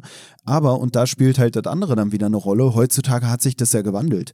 So, weißt du, also Ja. das ist halt dann so, wo du dir denkst, ja gut, es war, es spricht ja keiner ab, Ja, dass vor vor 100 allem- Jahren wenig Leute von denen in der Forschung waren und es spricht auch keiner ab, dass das nicht dadurch bedingt war, dass die Leute dumm gewesen wären, sondern dass man denen halt auch bestimmte Optionen nicht ermöglicht hat, was aber heute schon der Fall ist, weshalb heute dann viele Forscher äh, dann auch doch dunkle Hautfarbe haben oder auch irgendwie was andere Faktoren angeht, der dieser ganzen Identitätsgeschichte, also irgendwelche Geschlechtergeschichten oder oder oder, dass die jetzt mittlerweile auch mehr in der Forschung vertreten sind. Aber generell, wenn es um diese ganze Forschungsscheiße geht, befassen wir uns ja immer nur mit den Grundlagen und auch immer nur mit den krassesten Koryphäen. Oder, also hier bei uns jetzt so, äh, Stephen Hawking, ja, kenne ich noch. Und von den ganzen anderen aktuellen Forschern kennt man schon wieder keinen. Nee, außer halt nicht. die, die bei Es uns im Fernsehen rumtouren. Spezialinteresse in dem Bereich.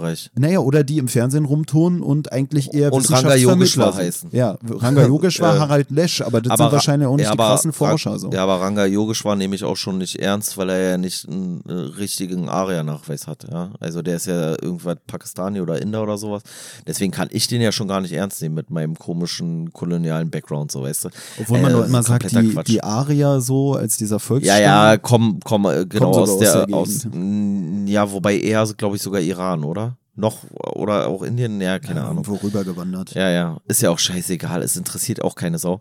Ich finde aber halt auch geil, dass man so komplett ausblendet, wenn man sagt, so, nee, das ist ja unser wissenschaftliches Denken, das ist ja eurozentristisch geprägt, dass man so ausblendet, dass die Weltgeschichte ja nicht komplett gleich verlaufen ist und schon immer, also es gibt ja kein Land, was seit 10.000 Jahren die Geschicke der Welt irgendwie lenkt oder sowas, weißt du? Also, weiß ich nicht, in Südamerika hattest du irgendwelche Inka und Azteken und sowas, deren Hochkultur ist untergegangen. Du hattest in Kambodscha, hattest du irgendeine Hochkultur untergegangen. In Ägypten Hochkultur untergegangen. In äh, Griechenland Hochkultur auch irgendwann untergegangen. Die hatten auch alle ihre Zeit und dann hatte halt irgendwann auch zentral, also Mittel- und Nordeuropa, die hatten dann halt auch ihre Zeit. Aber es gibt doch auch Beiträge, die zur heutigen wissenschaftlichen Erkenntnis oder die die Grundlage heutiger wissenschaftlicher Erkenntnisse bieten, die genau aus diesen Regionen kommen. Also es gibt doch Mathematik, so die Urzüge der Mathematik, die kommen doch aus dem arabischen Raum. Das hat doch nie jemand bestritten. Wir benutzen bis heute arabische Zahlen. Wir haben das doch von da. Und jetzt kann ich doch nicht sagen so, nee, das ist alles, also nee, also Wissenschaft, da denkt ja, da machen die Europäer ja komplett ihr eigenes Ding. Nee.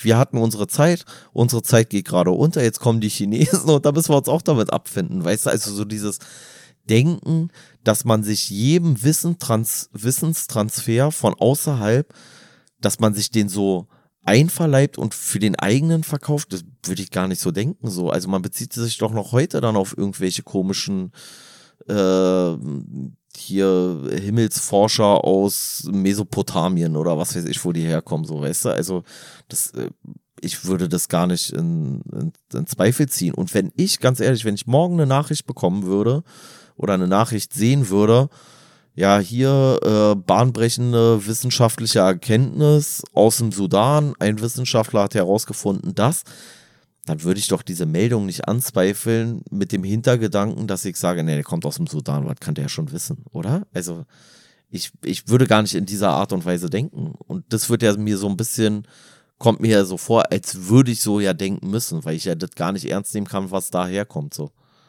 Irgendwie komisch.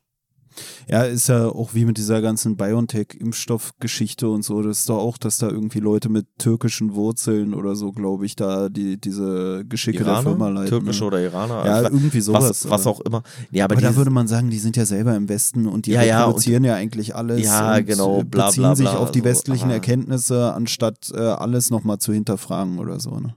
Ja, aber ich glaube, in wissenschaftlichen Kreisen zweifelt zum Beispiel, also weiß ich nicht, aber ich kann mir nicht vorstellen, dass wenn du irgendwo in, in Yale oder sowas da Physikprofessor bist, da zweifelst du doch nicht an, dass es in Japan auch gute Physiker gibt. Zweifelst du doch niemals an. Oder in Südkorea oder in China oder im Iran oder sowas so, weißt du? Also, also ich halte westliche Wissenschaftler eigentlich für so weltgewandt und so offen diesbezüglich, dass die sich der Tatsache völlig im Klaren sind, dass es in anderen Nationen unabhängig vom, vom kulturellen Background gute Wissenschaftler gibt.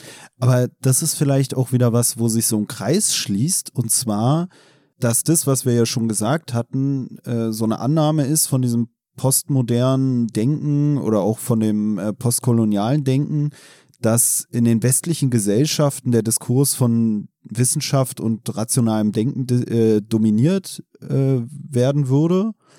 Und dass man das halt so unterstellt, aber im Endeffekt vielleicht da auch nur so aus diesen Leuten rausspricht, das, was du ja auch gerade meintest, so ja, heutzutage gibt es bestimmt auch in Japan dann mega gute Physiker oder gab es vielleicht auch schon immer, von denen wir eigentlich keine Ahnung haben. Ja, oder die Russen oder so. Aber vielleicht steckt da eigentlich schon wieder drin in dieser Kritik, dass die Leute, die diese postkolonialen oder postmodernen Positionen vertreten, selber eigentlich kaum Ahnung von der Wissenschaft haben.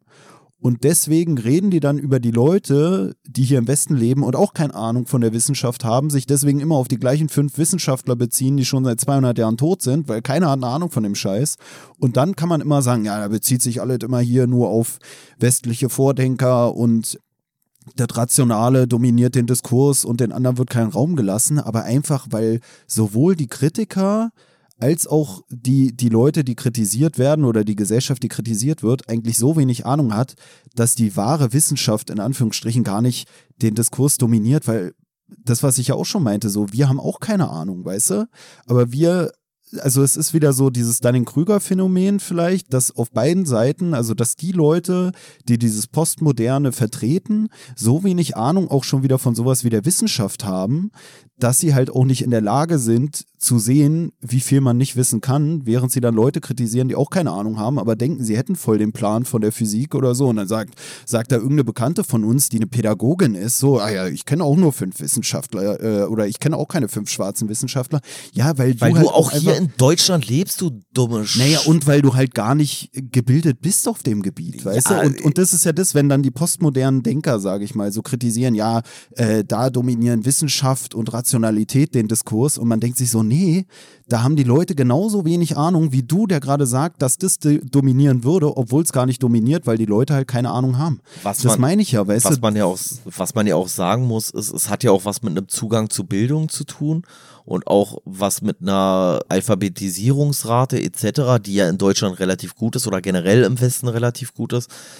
Und ich, ich lebe mich da jetzt voll weit aus dem Fenster, aber ich würde jetzt so aus dem Bauch raus sagen, dass es wahrscheinlich weltweit gibt es doch bestimmt mehr Wissenschaftler, die nicht dem mitteleuropäischen Phänotypus entsprechen, als irgendeinem anderen, oder? Also wenn du alle zusammennimmst, afrikanischer Kontinent, sage ich jetzt mal, südamerikanischer Kontinent, asiatischer Kontinent. Ich glaube nicht, dass die meisten Wissenschaftler dann aus dem angloamerikanischen und europäischen Raum kommen. Also vielleicht irre ich mich komplett, aber allein in Indien, Alter. Ganz in vor allem, das ist ja sogar schon, inzwischen ist es ja schon ein Klischee der IT-Informatiker oder sowas, der aus Indien kommt. Da können wir doch nicht sagen, so, ja, Inder sind alle Vollidioten, so, hä? Ne, ich finde, wie wenig Ahnung man hier auch im Westen von der Wissenschaft hat oder wie wenig die Wissenschaft auch den Diskurs dominiert, sieht man ja eigentlich schon wieder daran, dass wenn man jetzt hier jemanden fragen würde, ja, nenn mir mal irgendwie 20 Wissenschaftler oder so, dass ich glaube, dass durch diese ganze Corona-Kacke wahrscheinlich äh, so ein hoher Prozentsatz. Henrik an, Streeck. Genau, ein hoher Prozentsatz an genannten Namen werden die sein, die man nur durch diese ganze Corona-Kacke äh. kennt, weil eigentlich unsere Diskurse so wenig von von Wissenschaft dominiert sind, das, was ich ja vorhin schon meinte, wir, wir reden alle immer über irgendwelche Uraltwissenschaftler, die man eigentlich schon in der Grundschule mal gehört hat, aber so die aktuellen Diskurse, die angeblich so dominierend hier sind, die kriegt auch keiner mit und Mann, noch weniger Leute verstehen die. Ich, ich das ist ja sowas wie mit diesem Henrik Streeck und was weiß ich, weißt du, dann nennst du den Streeck, dann nennst du den Drosten, dann nennst du den äh, Lauterbach, weil der zählt für dich dann auch schon als Wissenschaftler, weil er ja auch, also nicht, dass er keine wissenschaftliche Tätigkeit gemacht hätte, aber mir geht es nur darum, dass du dann auch Leute auf aufzählen würdest, die gar nicht mehr aktiv in dem ja, Bereich sind. Die auch keine Koryphäen in ihrem Bereich sind. Ja, naja, du würdest einfach wissen, ja, der hat doch auch irgendwas mit Wissenschaft gemacht und am Ende, du sollst 20 Wissenschaftler aufnennen, äh, aufzählen und fünf davon sind dann irgendwie Dödel aus dieser ganzen Corona-Debatte, die im gesamtwissenschaftlichen ja, oder? Diskurs oder in dem Gesamtfeld der Wissenschaften weltweit so eine Pups gestalten sind, die gar keine Relevanz haben, die nur eine Relevanz bekommen ja, so haben, dadurch, dass durch Corona mal die Diskurse aufge, aufgeploppt sind. So. Und dann, ja, wie gesagt, so jemand wie Harald Lesch oder wie Ranga Yogeshwar, den würden wir auch nennen, weil die Diskurse bei uns, was Wissenschaft angeht, so wenig von der Wissenschaft dominiert sind, dass wir nicht mal die Leute nennen würden, die wirklich Wissenschaft betreiben, sondern die darüber berichten und im Endeffekt. Ja, oder die in irgendeiner Art und Weise diesbezüglich in der Öffentlichkeit stehen. Naja, und in ihren scheiß Berichten berichten die auch nur die Relativitätstheorie, die seit 100 Jahren immer noch keiner verstanden hat, weswegen Harald Lesch dann das dritte YouTube-Video zur Relativitätstheorie Relativitätstheorie macht, die ja angeblich bei uns so hoch im, im Kurs steht, sage ich mal, und keiner versteht sie. Alle wissen Albert Einstein, ja, Feierabend so. Nee, weißt du? nee, ich würde auch die These aufstellen, dass sich innerhalb der letzten 20 Jahre mehr Gewinner von Deutschland sucht den Superstar aufzählen kann, als Nobelpreisträger im Fach Physik, so, weißt du? Man, keine Ahnung, das geht bei mir ein Ohr rein, ein Ohr raus. Und ich würde auch bei diesen Deutschland sucht den Superstar-Scheiß-Idioten, da würde ich wahrscheinlich auch nur drei Namen kennen. Aber das wären auf jeden Fall schon mal dreimal mehr. Ey, wüsstest du ein Physik-Nobelpreisträger oder Chemie-Nobelpreisträger oder Mathematik-Nobelpreisträger der letzten zehn Jahre?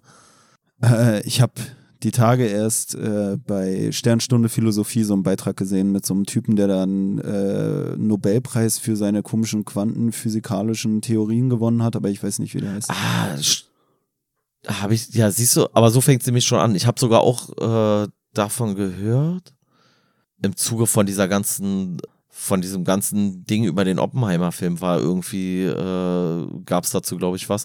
Vielleicht irre ich mich jetzt auch gerade komplett. Ähm, aber ja, das ist ja genau das, was ich meine, so, weißt du? Keine Ahnung.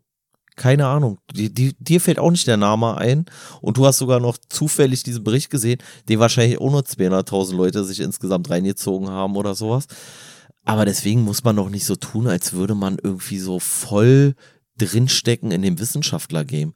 Und diese Knallköpfe hier, die sowieso auf die wissenschaftliche Arbeit einen Scheiß geben, die stecken da schon dreimal nicht drin. So glaube glaub ich denen ja im Leben nicht. Aber das meine ich ja, wahrscheinlich sind wir selbst eigentlich zu weit weg von diesem vernünftigen Denken, von dem rationalen Diskurs und von dem wissenschaftlichen Diskurs. Jetzt auch wir beide selbst, so, weißt du?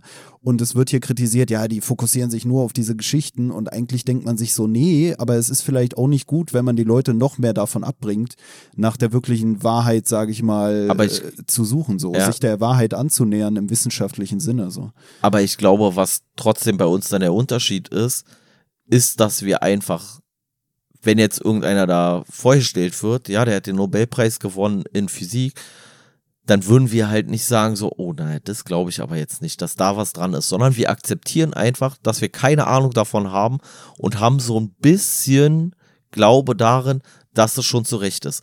Und nicht, dass dann der Nobelpreisträger im Bereich Physik, der aus Norwegen kommt, eigentlich gar keine Ahnung hat, weil man wieder den armen schwarzen Mann unterdrücken wollte, der eine viel bahnbrechendere Idee hatte. Vielleicht passiert das auch mal. Ich habe keine Ahnung. Ich kenne mich gar nicht aus mit den Statuten im, im Nobelpreiskomitee oder sowas. Ähm, aber weißt du, was ich meine? So, da, da würden wir einfach auch erstmal gutgläubig daran gehen. Und wenn dann nächstes Jahr einer aus dem aus Indien gewinnt oder aus Russland oder aus der Mongolei oder sowas, da würden wir es halt auch glauben. Da würde ich es auch nicht in Frage stellen, würde ich auch nicht sagen, kann ja nicht sein, muss ja, muss ja ein Europäer sein oder sowas. Also diese Kategorien, in denen dann so Postkolonialisten irgendwie denken, in denen denke ich halt einfach gar nicht. So.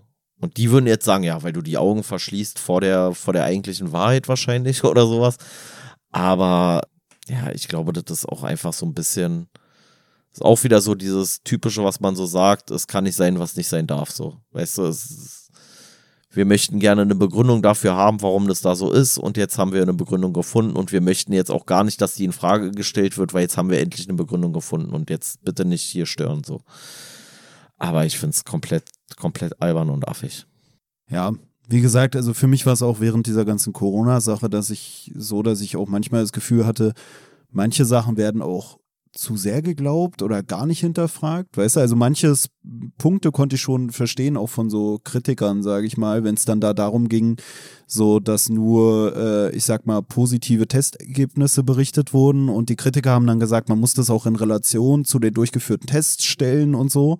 Weißt du, wo ich mir auch dachte, das spricht eigentlich für mich schon wieder dafür, dass diese, dieses wissenschaftliche Denken gar nicht so krass verbreitet ist in unserer Gesellschaft, wenn da viele Leute dieses Argument, was da vorgebracht wird, nicht mal verstehen, weißt du? Also ich hatte da auch ein Gespräch damals mit äh, zwei Bekannten von uns, wo ich meinte, ich finde es nicht irrelevant, hier wegen falsch positiven Testergebnissen und so. Und die wussten dann nicht, was ich damit meine. Und ich habe denen dann erklärt, naja, es kann ja, wenn du irgendwie eine Million Test machst, dann kann es ja sein, dass irgendwie ein Prozent davon falsch positiv sind. Das heißt, du hast dann da irgendwie äh, 10.000 positive Testergebnisse, die aber eigentlich gar nicht dafür sprechen wirklich, dass jemand eine bestimmte Krankheit oder so hat, sondern die einfach darauf zurückzuführen sind, dass der Test vielleicht auch einfach mal fehlerhaft ist und dass deswegen es nicht irrelevant ist, auch anzugeben, wie viele Tests denn durchgeführt wurden, damit man ähm, diese, diese Fehlerquote sozusagen da auch rausrechnen kann oder so. Weißt du, also allein so eine Sachen, wo ich mir immer dachte, da hatte ich dann das Gefühl, dass so die Kritiker eigentlich schon wieder wissenschaftlicher gedacht haben, als es in der Öffentlichkeit des Diskurs war. Aber das ist ja, aber das ist ja nicht der Punkt, weil das wäre ja ein berechtigter Einwand. Ja, aber ja, aber was ja kein berechtigter Einwand wäre, wäre, wenn man sagt so, ja, also wir haben eine halbe Million positive Tests gehabt und du stellst dich hin und sagst, glaube ich nicht. Und dann fragt man dich, ja, warum glaubst du das nicht? Ja, glaube ich halt einfach nicht. Ist so ein Gefühl. Habe ich so ein Gefühl, dass das falsch ist, so. Wenn du natürlich dann vielleicht auf Fehler hinweisen kannst oder auf Sachen, die nicht eindeutig sind im, in Bezug auf diesen Sachverhalt, dann ist es ja völlig legitim so. Aber wenn du halt einfach grundsätzlich etwas, was erstmal, oder wenn man einfach gar nicht sagt, wie viele Tests jetzt positiv oder negativ oder sonst was, sondern man sagt, ey, es ist, äh, es sind eine Million Tests gemacht worden, laut irgendeiner, irgendeiner Liste oder sowas, und du sagst einfach so, nee, ist nicht so. Einfach weil du der Meinung bist, ist nicht so, obwohl du keinerlei Hinweis darauf hast, ob so ist oder nicht. Der, was ist das für, für eine Grundlage? Also du kannst ja alles anzweifeln. Dann kannst du auch sagen, ja, die Amis waren auf dem Mond. Nee, waren sie nicht. Ja, wieso nicht? Gibt doch Beweise dafür. Ja, glaube ich nicht. Ja, okay, cool. So, wo, nee. wie redest du dann noch? So, also für du? mich war es so in, dem, in dieser Debatte halt so, dass das Argument einfach war, dass es in Relation gesetzt werden muss zu den durchgeführten Tests, die ja wirklich auch klarerweise dann inflationär, sage ich mal, durchgeführt wurden. Nicht in dem Sinne, als dass ja, es ja. übertrieben unnötig gewesen wäre, sondern einfach, wenn du da Millionen von Tests jede Woche machst, dann hast du halt auch jede Woche hunderttausende positive Fälle und was weiß ich und in Ländern, wo weniger Tests durchgeführt wurden. Es passt auch wieder zu diesen Postkolonialen. Dann gab es ja da irgendwelche Varianten und dann hieß das ja, aber in, in äh, Südafrika oder was weiß ich, was da im Diskurs stand, welches Land so, ist jetzt von mir vielleicht auch schon fast wieder rassistisch, nicht genau zu wissen, welches Land das war in Afrika gelegen. Ich glaube, es war aber Südafrika. Naja, und dann war da auch der Punkt so, ja, aber da sind ja kaum positive Fälle und das ist ja voll der Quatsch. Warum sollte es von da kommen? Die haben da gar nicht so das Problem.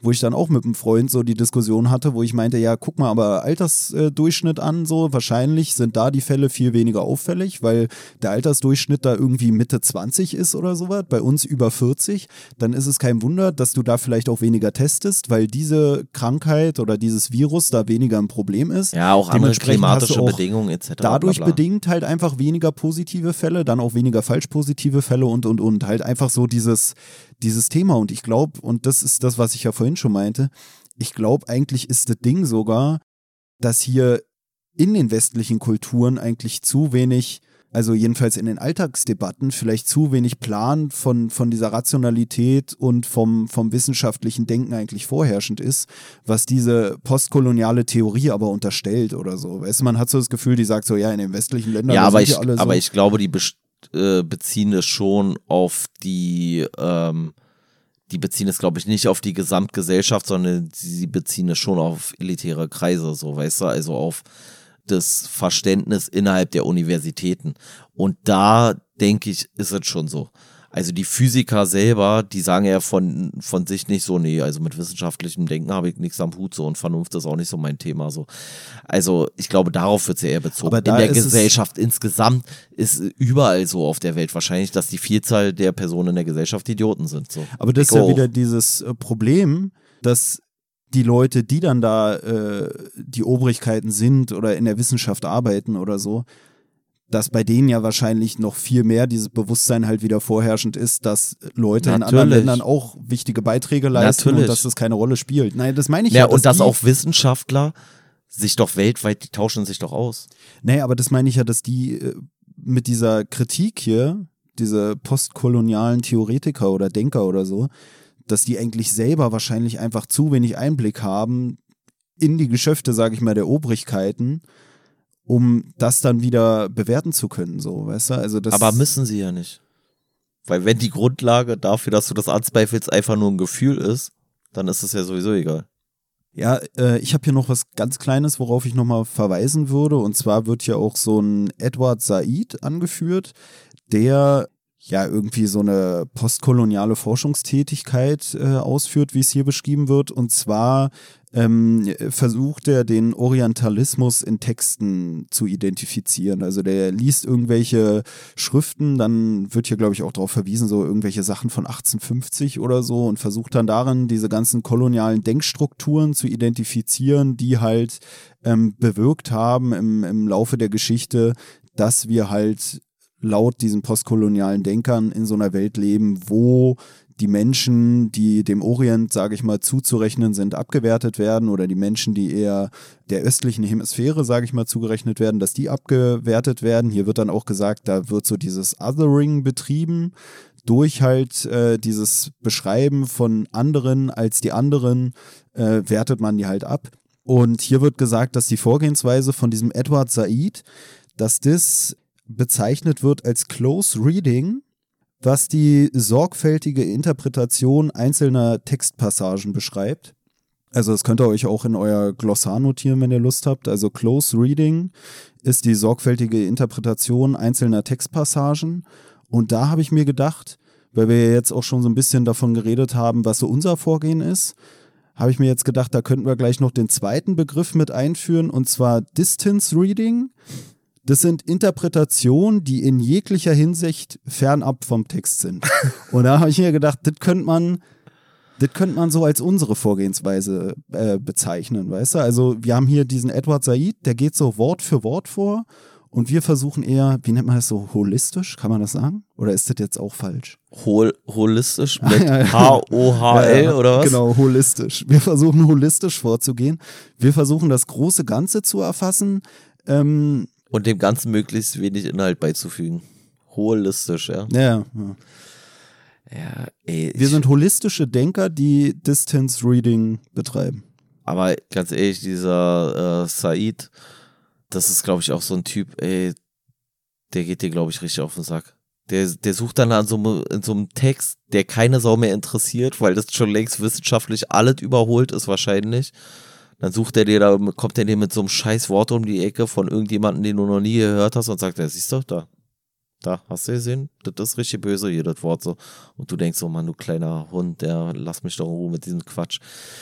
Äh, das fand ich übrigens auch interessant, was hier so angesprochen wurde, dass so bestimmte Personen der Weltgeschichte, die vielleicht auch einen, einen großen Beitrag zu irgendeinem Aspekt unseres Lebens äh, geleistet haben, also weiß ich nicht, die wissenschaftlich irgendwas geleistet haben oder politisch oder was weiß ich was, wo man sich dann auch wieder irgendwas rauspickt und sagt, ja, aber in dem Fall, da war er nicht 100% auf Linie, sage ich jetzt mal, im postkolonialen Sinn und deswegen ist sein ganzes Lebenswerk hinfällig so.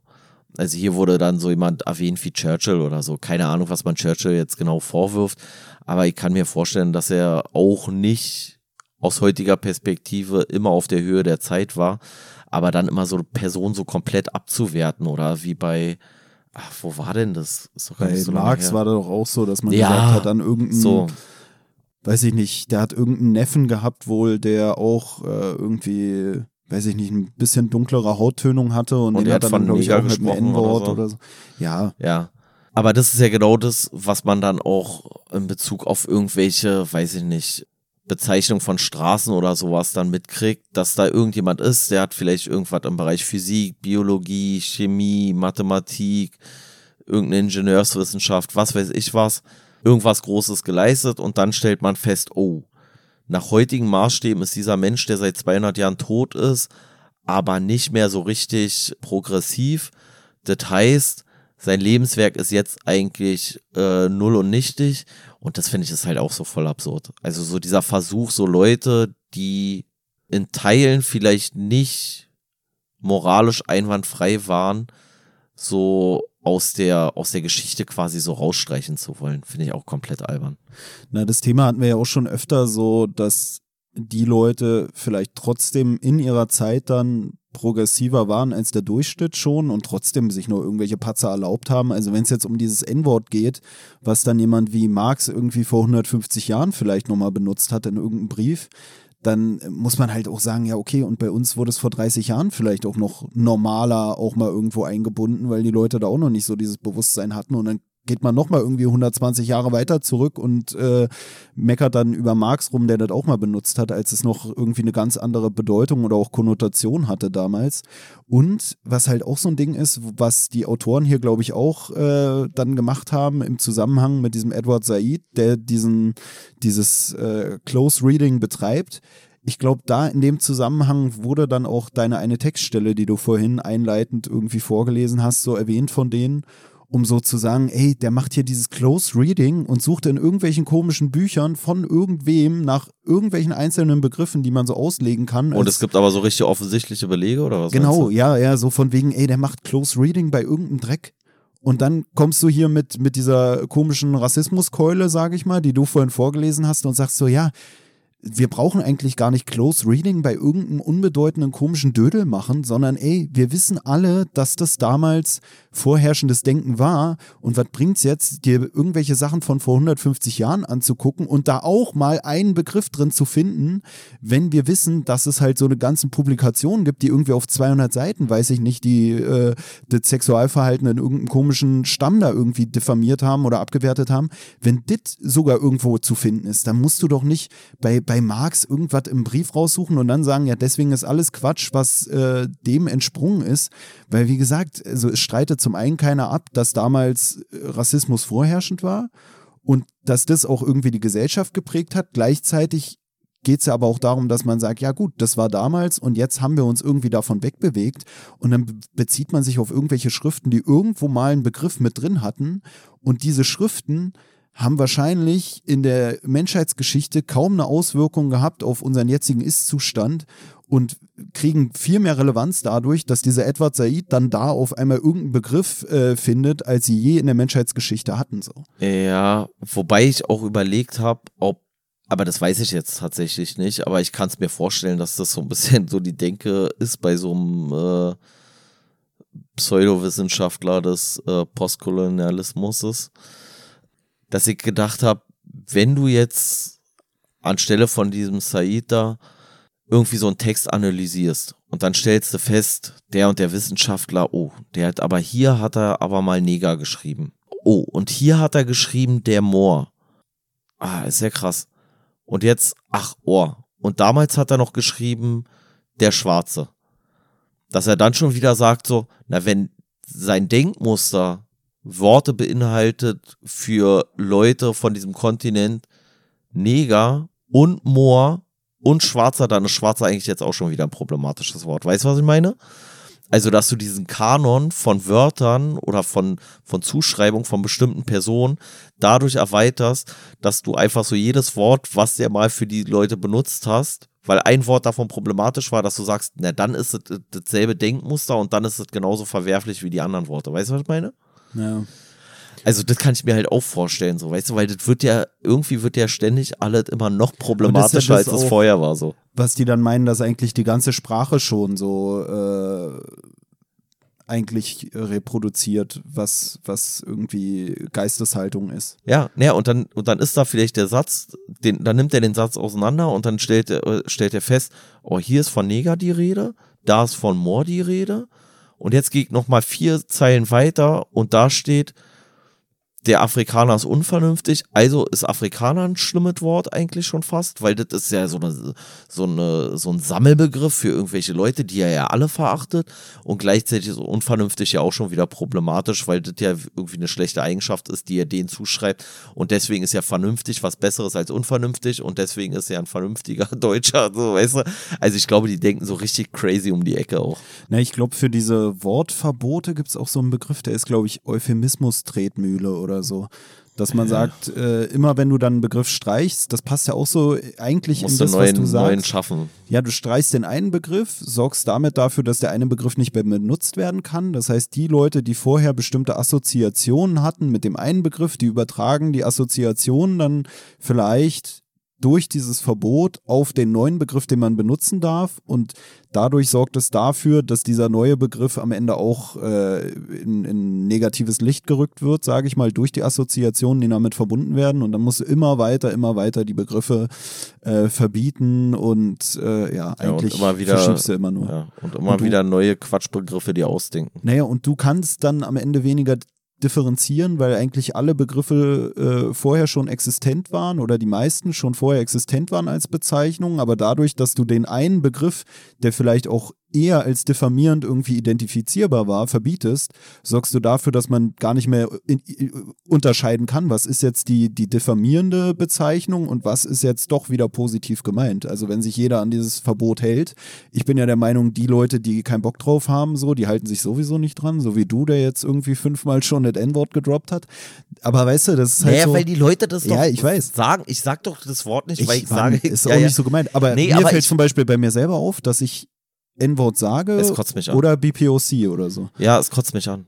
Ja. Es kotzt mich an, weil du in diesem scheiß studentischen, also pseudo-elitären Also ich habe gerade gesagt, ich sage, ich sage N-Wort oder BPOC, was sich ja fast schon wieder so anhört, als wäre ich der Meinung, dass ich das N-Wort aussprechen könnte, wenn ich das N-Wort zitieren will und dass ich auch Leute, die ich als BPOC bezeichne, mit dem N-Wort bezeichnen könnte, das meinte ich natürlich nicht. Also das war jetzt fast schon wieder äh, missverständlich ausgedrückt. Ich meine nur, ich sage dann auch in der Regel jetzt irgendwie nicht mehr schwarzer oder so, sondern oder dunkelhäutig oder was weiß ich, sondern ich sage äh, BPOC dann auch. Einfach weil, ja, ist okay. Das äh, stört mich jetzt nicht, weißt du. Ist mir ja, nur bei mir selber aufgefallen. Ja. Auch vorhin habe ich irgendwie so BPOC gesagt. Ja, ja, ey, von mir sagt BPOC, so, das ist mir relativ scheißegal. Aber ich finde es wirklich, da muss ich auch mit dir schimpfen, ja. Das finde ich nämlich, also wenn du Student sein willst und dein, deine wissenschaftliche Zitierfähigkeit hört bei einem fünf Buchstaben äh, Wort auf sozusagen. Ich, ich finde, das ist halt albern, so, weil Marx hat halt nie vom N-Wort gesprochen. Und wenn ich Marx zitiere oder wenn ich das hier vorlese, dann werde ich da nicht irgendein Wort lesen, was es da nicht gibt. Und ich finde, es ist legitim, das in dem Kontext zu sagen. Was ich dann nicht legitim finde, ist, wenn ich da draußen jemanden sehe, der damals so bezeichnet worden wäre, den dann so zu bezeichnen. Weil das mache ich ja mit einem anderen auch nicht. So, naja, ich, ich habe es ja im Grunde gar nicht äh, zitiert, wenn ich davon gesprochen habe. Und ich muss auch ehrlich sagen, fällt mir jetzt gerade so auf, eigentlich ist der Begriff oder die, dieser Ausspruch, das N-Wort droppen oder die N-Bombe platzen lassen, ist für mich mittlerweile eigentlich schon eine Metapher für das, was man da macht. Weißt du, also es ist für mich äh, so, dass dieser Ausspruch, weißt du, wenn ich sage, der hat das N-Wort gedroppt, dass eigentlich jeder weiß, was der dann wohl gemacht hat, weißt du? Nee, finde ich nämlich genau nicht. Weil heutzutage schon der Diskurs dann eher wäre, wenn du Marx zitierst und sagst, Marx schrieb in seinem Brief und dann würdest du wörtlich zitieren und würdest dann das Wort Neger auch ohne dass du das irgendwie äh, unkenntlich machst gewissermaßen zitieren, dann droppst du genauso die N-Wort-Bombe, was ich eine komplett alberne Formulierung finde, aber ich kenne die Formulierung, ist jetzt ja nicht deine Formulierung, ähm, wird ja als ähnlich schlimm dargestellt, wenn nicht genauso schlimm, als wenn du auf der Straße jemand mit dunkler Hautfarbe ohne Sinn und Verstand einfach so beleidigst. Dann nee. hat man beide Male die N-Wort-Bombe gedroppt, so, weißt du? Nee, so albern, mich, ist doch nicht für mich, dasselbe. Ne, ne, für mich geht es darum, dass das N-Wort-Droppen eine Metapher dafür ist, dieses N-Wort zu benutzen. Und wenn ich dann sage, er hat im Brief das N-Wort gedroppt, so, dann ist das so, für mich so, er hat es äh, da im Brief fallen lassen, äh, er hat es da zu ja, Papier ja, gebracht. Okay. Und ähm, das ist für mich wie wenn ich sagen würde, ja, der hat da äh, äh, weiß ich nicht, äh, den Holocaust geleugnet oder so, auch wenn er da nicht geschrieben hat, ich leugne den Holocaust, ja, sondern ja, irgendwie, ja. Der, der KZ, das gab es gar nicht. Weißt du, und okay, das ist dann für mich so, so äh, eine Metapher einfach mittlerweile, so dass es dann doch, auch wenn ich gleichzeitig kritisiere, dass es erschwert, Sachen zu zitieren, dass es für mich dann doch eine Metapher ist, aber deswegen sage ich ja auch, ich habe ja ihn nicht zitiert. Wenn ich ihn zitiert hätte, hätte ich ja, es ausgesprochen. Aber ich habe ja nur darüber gesprochen, dass er das da gedroppt hat und in irgendeinem Zusammenhang und ich wusste es auch nicht hundertprozentig und ich kann mich fast dann nur in die Nesseln setzen, stell mal vor, er hat doch einen anderen Begriff benutzt. Er hat dann das M-Wort, also er hat dann more geschrieben vielleicht. Und ich sage, er hat da das N-Wort gedroppt und bin dann der Meinung, okay, ich muss es jetzt äh, zitieren, deswegen sage ich ja jetzt, er hat da Neger geschrieben. Dabei hat er Neger gar nicht geschrieben, dann bin ich ja eigentlich der Dödel, der sich okay, zum ja, Affen macht, weil ich beziehe mich ja nur auf irgendwie äh, Hörensagen, dass der es gemacht haben soll, weil, und das ist ja wieder diese die Vernunft und was weiß ich, die bei uns angeblich äh, dominiert. Ich verlasse mich auch nur auf so Hörensagen und ja. äh, im Zweifelsfall, wenn man mir tagtäglich in der Schule gesagt hätte, dass Sternzeichen der reale Shit sind, dann würde ich jetzt hier wahrscheinlich sitzen und die ganze Zeit irgendwelche Sternzeichen-Sachen rezitieren, ohne überhaupt Ahnung davon zu haben, ob das wirklich stimmt oder nicht, weil ich gar nicht in der Lage bin, intellektuell diese Sachen auf ihren Wahrheitsgehalt ja. wissenschaftlich zu überprüfen. Ja, ich finde halt nur, dass es irgendwie inzwischen so in Teilen einfach absurde Formen annimmt. So, also dass du irgendwie gar nicht mehr viele Sachen berücksichtigst und dann einfach aufgrund von einem Wort eine Situation bewertest und dann, dann sagst du, ah ja, damit reproduzierst du ja immer wieder diese Begrifflichkeit aber ich rufe dir doch automatisch dieses Bild in den Kopf. Wenn ich N-Wort sage, dann vervollständigt, muss mir keiner erzählen. Jeder vervollständigt im Kopf das N-Wort, weil sonst würdest du gar nicht wissen, worum es geht. Du musst es in deinem Kopf vervollständigen und damit ist es für mich schon reproduziert. Und wenn du es nicht mehr ver vervollständigst und dann irgendjemanden, der jetzt gerade Deutsch gelernt hat, der gar keine Ahnung hat, das noch nie gehört hat und du erzählst ihm irgendwas vom N-Wort, ja, das N-Wort sagt man nicht und der sagt, ja, was für ein N-Wort so, dann musst du es ihm auch sagen und damit ist es auch wieder reproduziert. Also auch diese Unkenntlichmachung in Anführungszeichen dieses Wortes sorgt für eine Reproduktion dieses Wortes, bin ich der Meinung. Und deswegen kannst du es dir sparen. Naja, und ich glaube, das ist auch was, was schon wieder so postkoloniale Leute vertreten würden und deswegen sagen würden, dass man eigentlich die ganze Sprache tilgen müsste, um dieses Gedankengut, was mit der Sprache transportiert wird, wirklich tilgen zu können. Also der beste postkoloniale Ansatz, um komplett ungebildet einfach. Genau. komplett einfach am Kaspar besten. Hauser hat es vorgelegt. Also, so. das ist, ist unser Vorschlag für ein besseres Miteinander. Hört auf, miteinander zu reden. Ja, am besten nur noch mit, mit Fingern grob zeigen, was man irgendwie möchte oder sonst irgendwas und ansonsten halt traurig gucken oder erfreut gucken. Aber auch alle immer gleich erfreut und gleich traurig angucken, ja. Am besten auch gar nicht gucken, gar nicht kommunizieren. Kommunikation ist böse. Das ist ja auch äh, sowas, wo man sagt, das ist, äh, ich sag mal, international verständlich so die Grundemotion. Wobei man da auch schon wieder sagen muss, da das ja äh, der psychologischen Forschung entspringt, dieses Wissen über die Grundemotionen, ist es ja schon wieder westlich gefärbt, weil die Wissenschaft westlich dominiert ist. Und dementsprechend sind wir schon wieder gar nicht so sicher, ob es die Grundemotionen sind oder ob es einfach die Emotionen sind, die die Kolonialisten in die kolonialisierten Gebiete gebracht haben und dann in ihrer Forschung überall festgestellt haben, weil sie die halt überall etabliert haben durch ihr koloniales Herrschen, sage ich mal. Aber wir haben ja neulich schon mal kurz äh, das Thema angerissen. Äh, hier Sigmund Freud als Begründer der Psychoanalyse. Und dafür gibt es keine wissenschaftlichen Beweise. Aber mein Gefühl sagt mir, dass alle Erkenntnisse von Sigmund Freud zum Beispiel eigentlich von einem namentlich nicht bekannten Menschen, weil man den einfach tilgen wollte aus den Geschichtsbüchern, aus Eritrea stammt. Ja, also das würde ich jetzt einfach mal sagen, habe ich so im Gefühl. Und deswegen äh, können wir uns schon wieder darauf beziehen, weil nur auf heute dürfen wir uns halt nicht beziehen. Aber ja. die Erkenntnisse, die sind ja eigentlich von jemand ganz anderem. Ja, und nach meinem Empfinden, wenn ich hier diese ganzen postkolonialen Denker zitiert gesehen habe beim Lesen des Kapitels, da sprach für mich auch sehr viel Penisneid raus, muss ich ehrlich sagen. Also das ist so. Bei Herrn Said meinst du? Ja, ja, ja. Wieso? Also, ne, es ist halt einfach so. Ja, weiß ich nicht. Äh, waren die so überproportional viele Frauen oder warum? Wie kommst du jetzt darauf? Nee, kann ja auch einfach sein, dass du einen kleinen hast und dann den, den du kritisierst, beneidest. So. Ich, ich wollte mich halt auch mal so am, am Freudschen äh, ach, ach so, deswegen. sage ich mal. Ja, okay. Ja, und ich wollte noch mal ein also, bisschen das Niveau abstecken für diese Folge. okay, gut. Ja, also ich finde es irgendwie merkwürdig, dass man in so einem universitären, elitären Zirkel die ganze Zeit von Minderprivilegierten spricht und sich gleichzeitig in ein oder an einem Ort, der eigentlich mehr oder weniger der Wissenschaft gewidmet ist, sich darauf verständigt, dass man eigentlich Wissenschaft so oder die Grundprinzipien, nach dem Wissenschaften äh, funktionieren sollten, dass man die halt einfach ablehnt. Das finde ich ist einfach so das, das Ironischste an der ganzen Nummer. Und ich frage mich auch wirklich, welcher Geisteskranke das erlaubt, dass solche Sachen bei ihm an der Uni überhaupt unterrichtet werden. Also, dass, oder dass so eine, so eine Diskurse da überhaupt irgendwo stattfinden. Ich weiß nicht, wie das da in der, in der Praxis so teilweise aussieht, aber inzwischen kann natürlich auch wieder irgendwie so eine rechte Schwurbelei sein.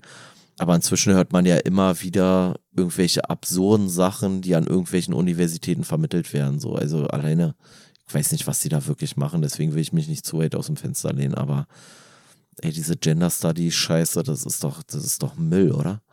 Also ist, ist, ist es nicht auch einfach nur so der Wunsch, also so macht es hier den Eindruck und so macht es auch den Eindruck bei allem, was man hört von Leuten, die das irgendwie voll abfeiern, dass das halt auch irgendwie alle nur so eine Halbwahrheiten sind.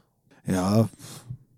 Hast du dazu? Ich weiß gar nicht, ob so, so, so fernab von der Realität, sage ich mal, angefangen hat.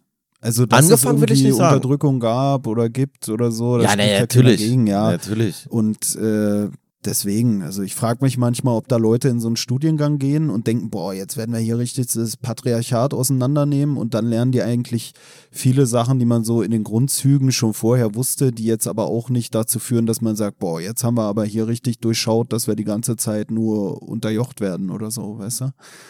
Also ich glaube, die Grundlagen, also okay, ich hatte auch mal so ein Gender Studies äh, oder äh, Geschlechtersoziologie ähm, und weiß ich nicht, also da habe ich auch nicht viel mitgenommen, weil ich es zum Teil auch komisch fand. Also dann wurden uns da so anatomische Übereinstimmungen der primären Geschlechtsmerkmale, sage ich mal, gezeigt, wo dann irgendwie so, das war auch halb so pseudowissenschaftlich, finde ich, weil uns dann gezeigt wurde, dass so Eierstöcke und äh, weiß ich nicht, da Mann, da habe ich nicht aufgepasst.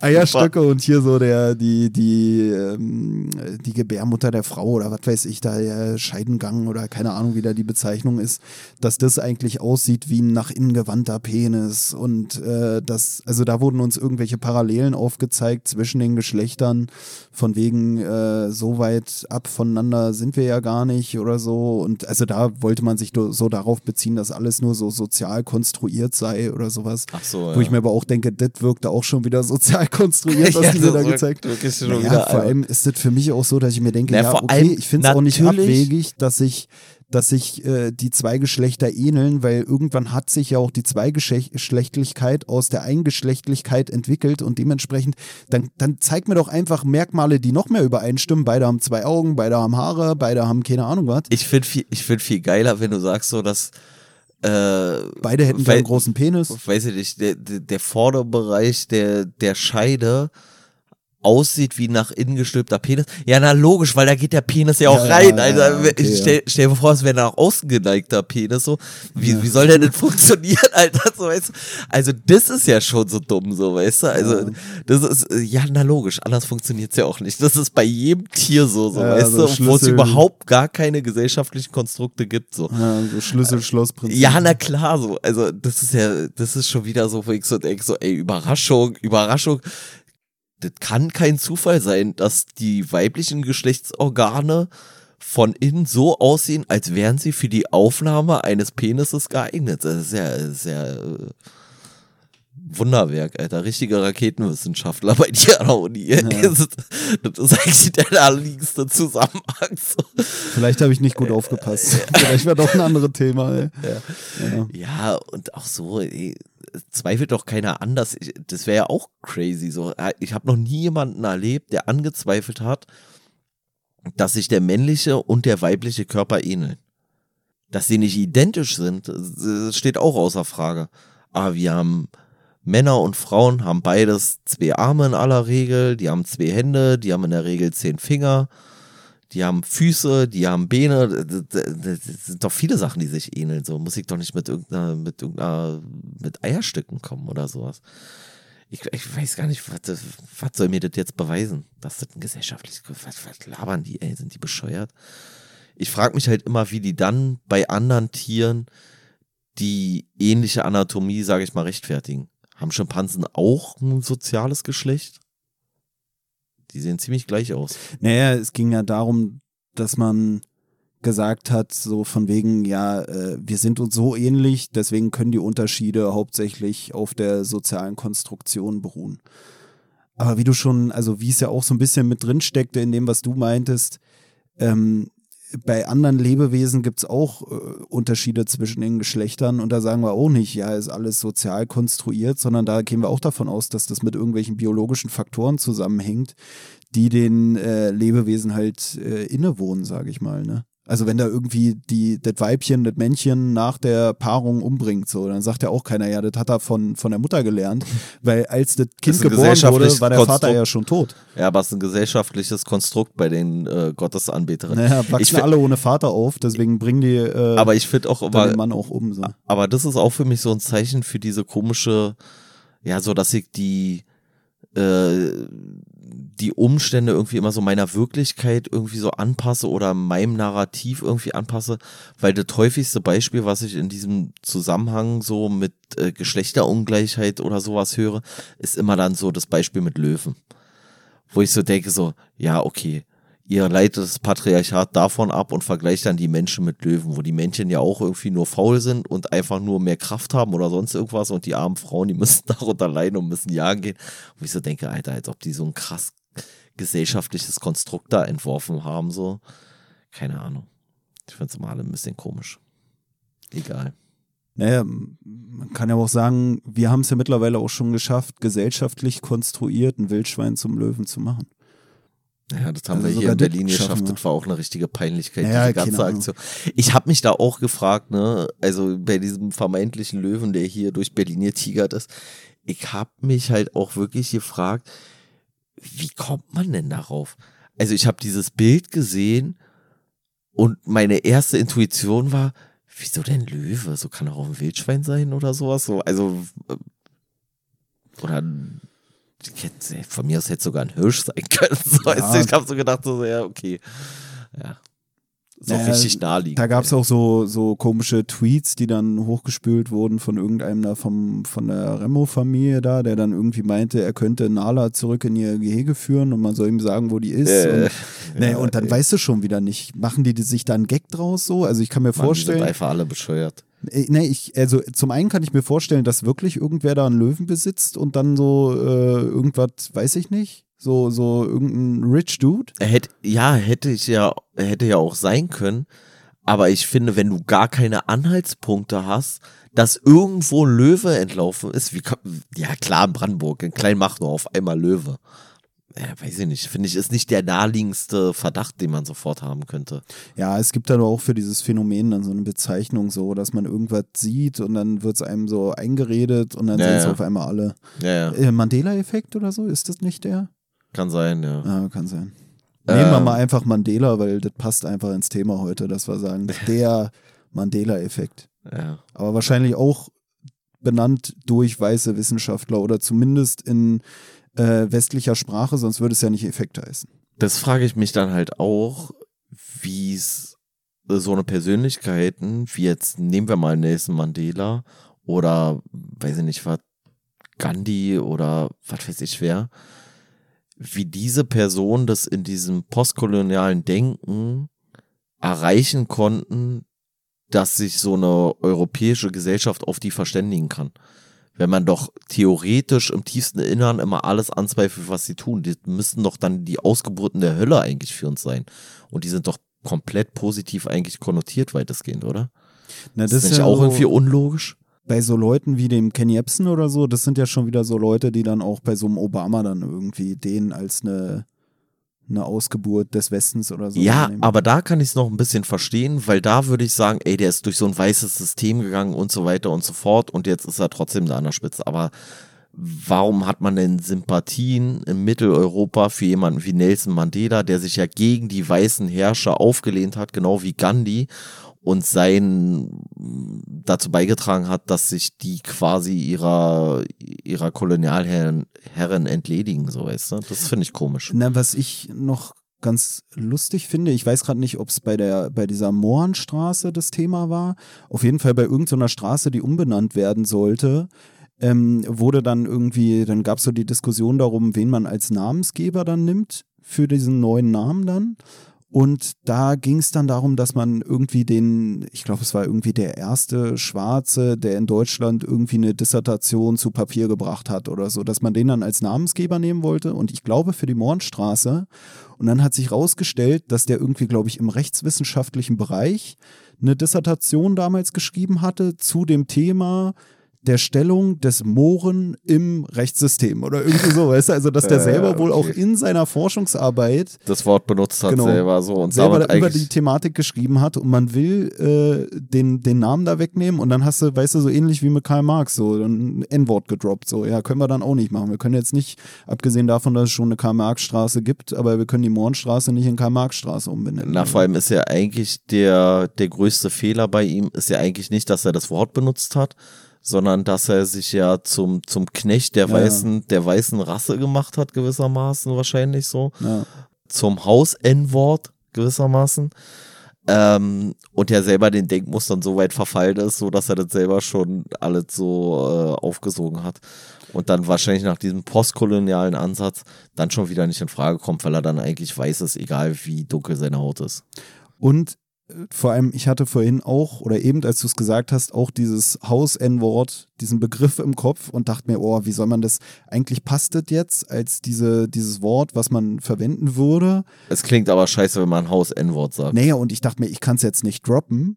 Und Haus-N-Wort hört sich doof an und habe äh. mir gedacht, ja komm, lass ich's. Und dann hast du es sogar gebracht und ich dachte mir so, okay, Alter, das hätte ich jetzt Ja, aber da da finde ich, ist es zum Beispiel von mir auch so, dass ich da schon wieder so dieses Denken habe, dass es da wirklich schwierig ist, weil ich ja. da ja in dem Sinne kein zitiere, sondern da ja wirklich ja, ja. so eigentlich so eine Begrifflichkeit anwende, die ich aber trotzdem eigentlich richtig ausgesprochen sozusagen, ohne das irgendwie da so zu verhackstücken, eigentlich gut finde, weil sie genau dieses Denken eigentlich dann widerspiegelt, so, weißt du, so, weil ich muss ja, ich muss ja nicht nur, also ich kann ja auch ein, ein Denken aufzeigen, ohne selber derselben Meinung zu sein und trotzdem den Wortschatz von so jemandem benutzen können, bin ich der Meinung. So, Naja, weißt, wenn ich das verdeutlichen möchte. Du wolltest ja damit auch was aussprechen, was Leute denken, die ihn dafür kritisieren, dass er Genau, sich genau. vielleicht vor den Leuten da gebückt Genau. hat oder was und nicht ich. meine eigene Meinung Ja. sozusagen kundtun. So und, von wegen, aber, die würden den vielleicht so nennen oder in so Genau. einer Kategorie oder mit den Attributen, die diesem Wort zugeschrieben werden, äh, belegen diese Person und deswegen wolltest du diesen Begriff Ja. benutzen, den du eigentlich Aber- dem gar nicht zuschreiben würdest, weil Nein, es war ja äh, deine nee, Wahrnehmung nee, von nee, deren Wahrnehmung. Auf gar keinen Fall, Ja, sondern so. Aber das, was ich eigentlich so das Geile finde, ist, dass wir damit jetzt endgültig angekommen sind im Postkolonialismus, weil ich eine eigentlich ganz simple Aussage sozusagen so lange umschreiben muss, dass am Ende keiner mehr versteht, worum es gegangen ist.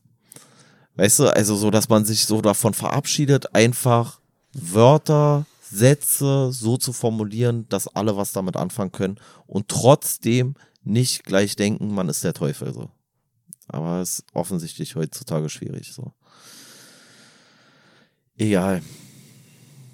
Hast du noch was auf deinem schlauen Zettel da stehen? Oder überlegst du gerade was? ja. Was ja. Nee, ich, ja. Ach, keine Ahnung. Weißt du, was ich vor allem mich auch inzwischen echt frage? Sind denn jetzt so alle Musikerzeugnisse der letzten 30 Jahre, in denen Wörter verwendet werden, die wir heute nicht mehr ver Darf ich die nicht mehr abspielen eigentlich? So, um politisch korrekt zu sein?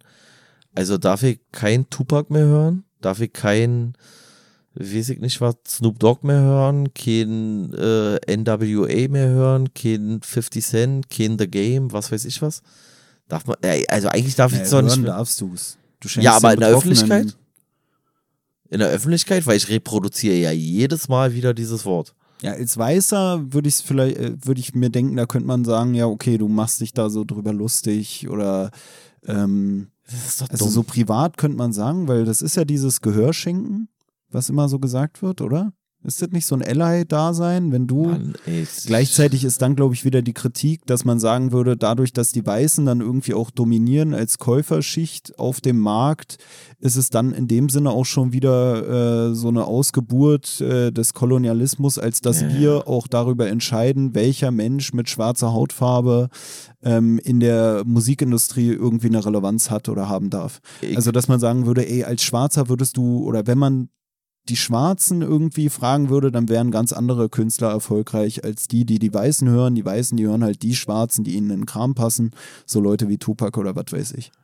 Also ich glaube, so könnte man es dann auch wieder rüberbringen, weißt du, dass man sagt, das ist schon Ja. wieder irgendwie, ja. ja, muss man dann aber auch ziemlich viel rumkonstruieren, so. Also, naja, egal. Hast du noch was? Ja, pff, nö, nicht unbedingt. Mir ist nur gerade aufgefallen bei den Sachen, die ich gerade selber noch gesagt habe zu diesem Musikindustrie-Ding, weil ich weiß es halt auch nicht. Ich kann es mir nur vorstellen. Das ist halt immer so, so äh, um Letz- fünf Ecken denken und dann wieder sagen, ja, ey, das, das ist bestimmt, äh, Aber würden die dann sagen, ja, die Weißen, die entscheiden drüber, wer von den Schwarzen, weißt du, dann wäre es wieder genau das, was du eben hattest mit diesem Haus-N-Ding, dass man sagen würde, ja, die Weißen haben ja die, die mit ihrem Tupac-Ding so, aber äh, Schwarze würden eigentlich was anderes feiern, wenn man ihnen Zugang bieten würde zu was anderem, so. Was auch immer das andere dann sein soll. Im Ja. Zweifelsfall die Musik der Person, die diese Kritik an der Musikindustrie übt. Ja. Aber was ich halt den Schwachsinn daran finde, ist halt wirklich, dass man heutzutage echt so um acht Ecken denken muss, weil man sagt, ja, man könnte es dann wieder so interpretieren und so interpretieren. Und das sorgt dann wieder dafür, dass die Leute das Gefühl haben, ja, dann sage ich lieber gar nichts mehr, äußere mich zu diesen ganzen Thematiken gar nicht mehr, weil ich kann nicht, ich kann gar nicht mehr um acht Ecken denken, beziehungsweise dann habe ich um acht Ecken gedacht. Jetzt weiß ich aber immer noch nicht, wie ich das sagen kann, was ich eigentlich sagen wollte. Und somit bleibt irgendwie so ein bisschen der, die, die Diskussion dann auf der Strecke oder der ernsthafte Meinungsaustausch, weil das ja dann auch immer gleich alles so überdramatisiert wird, sage ich jetzt mal.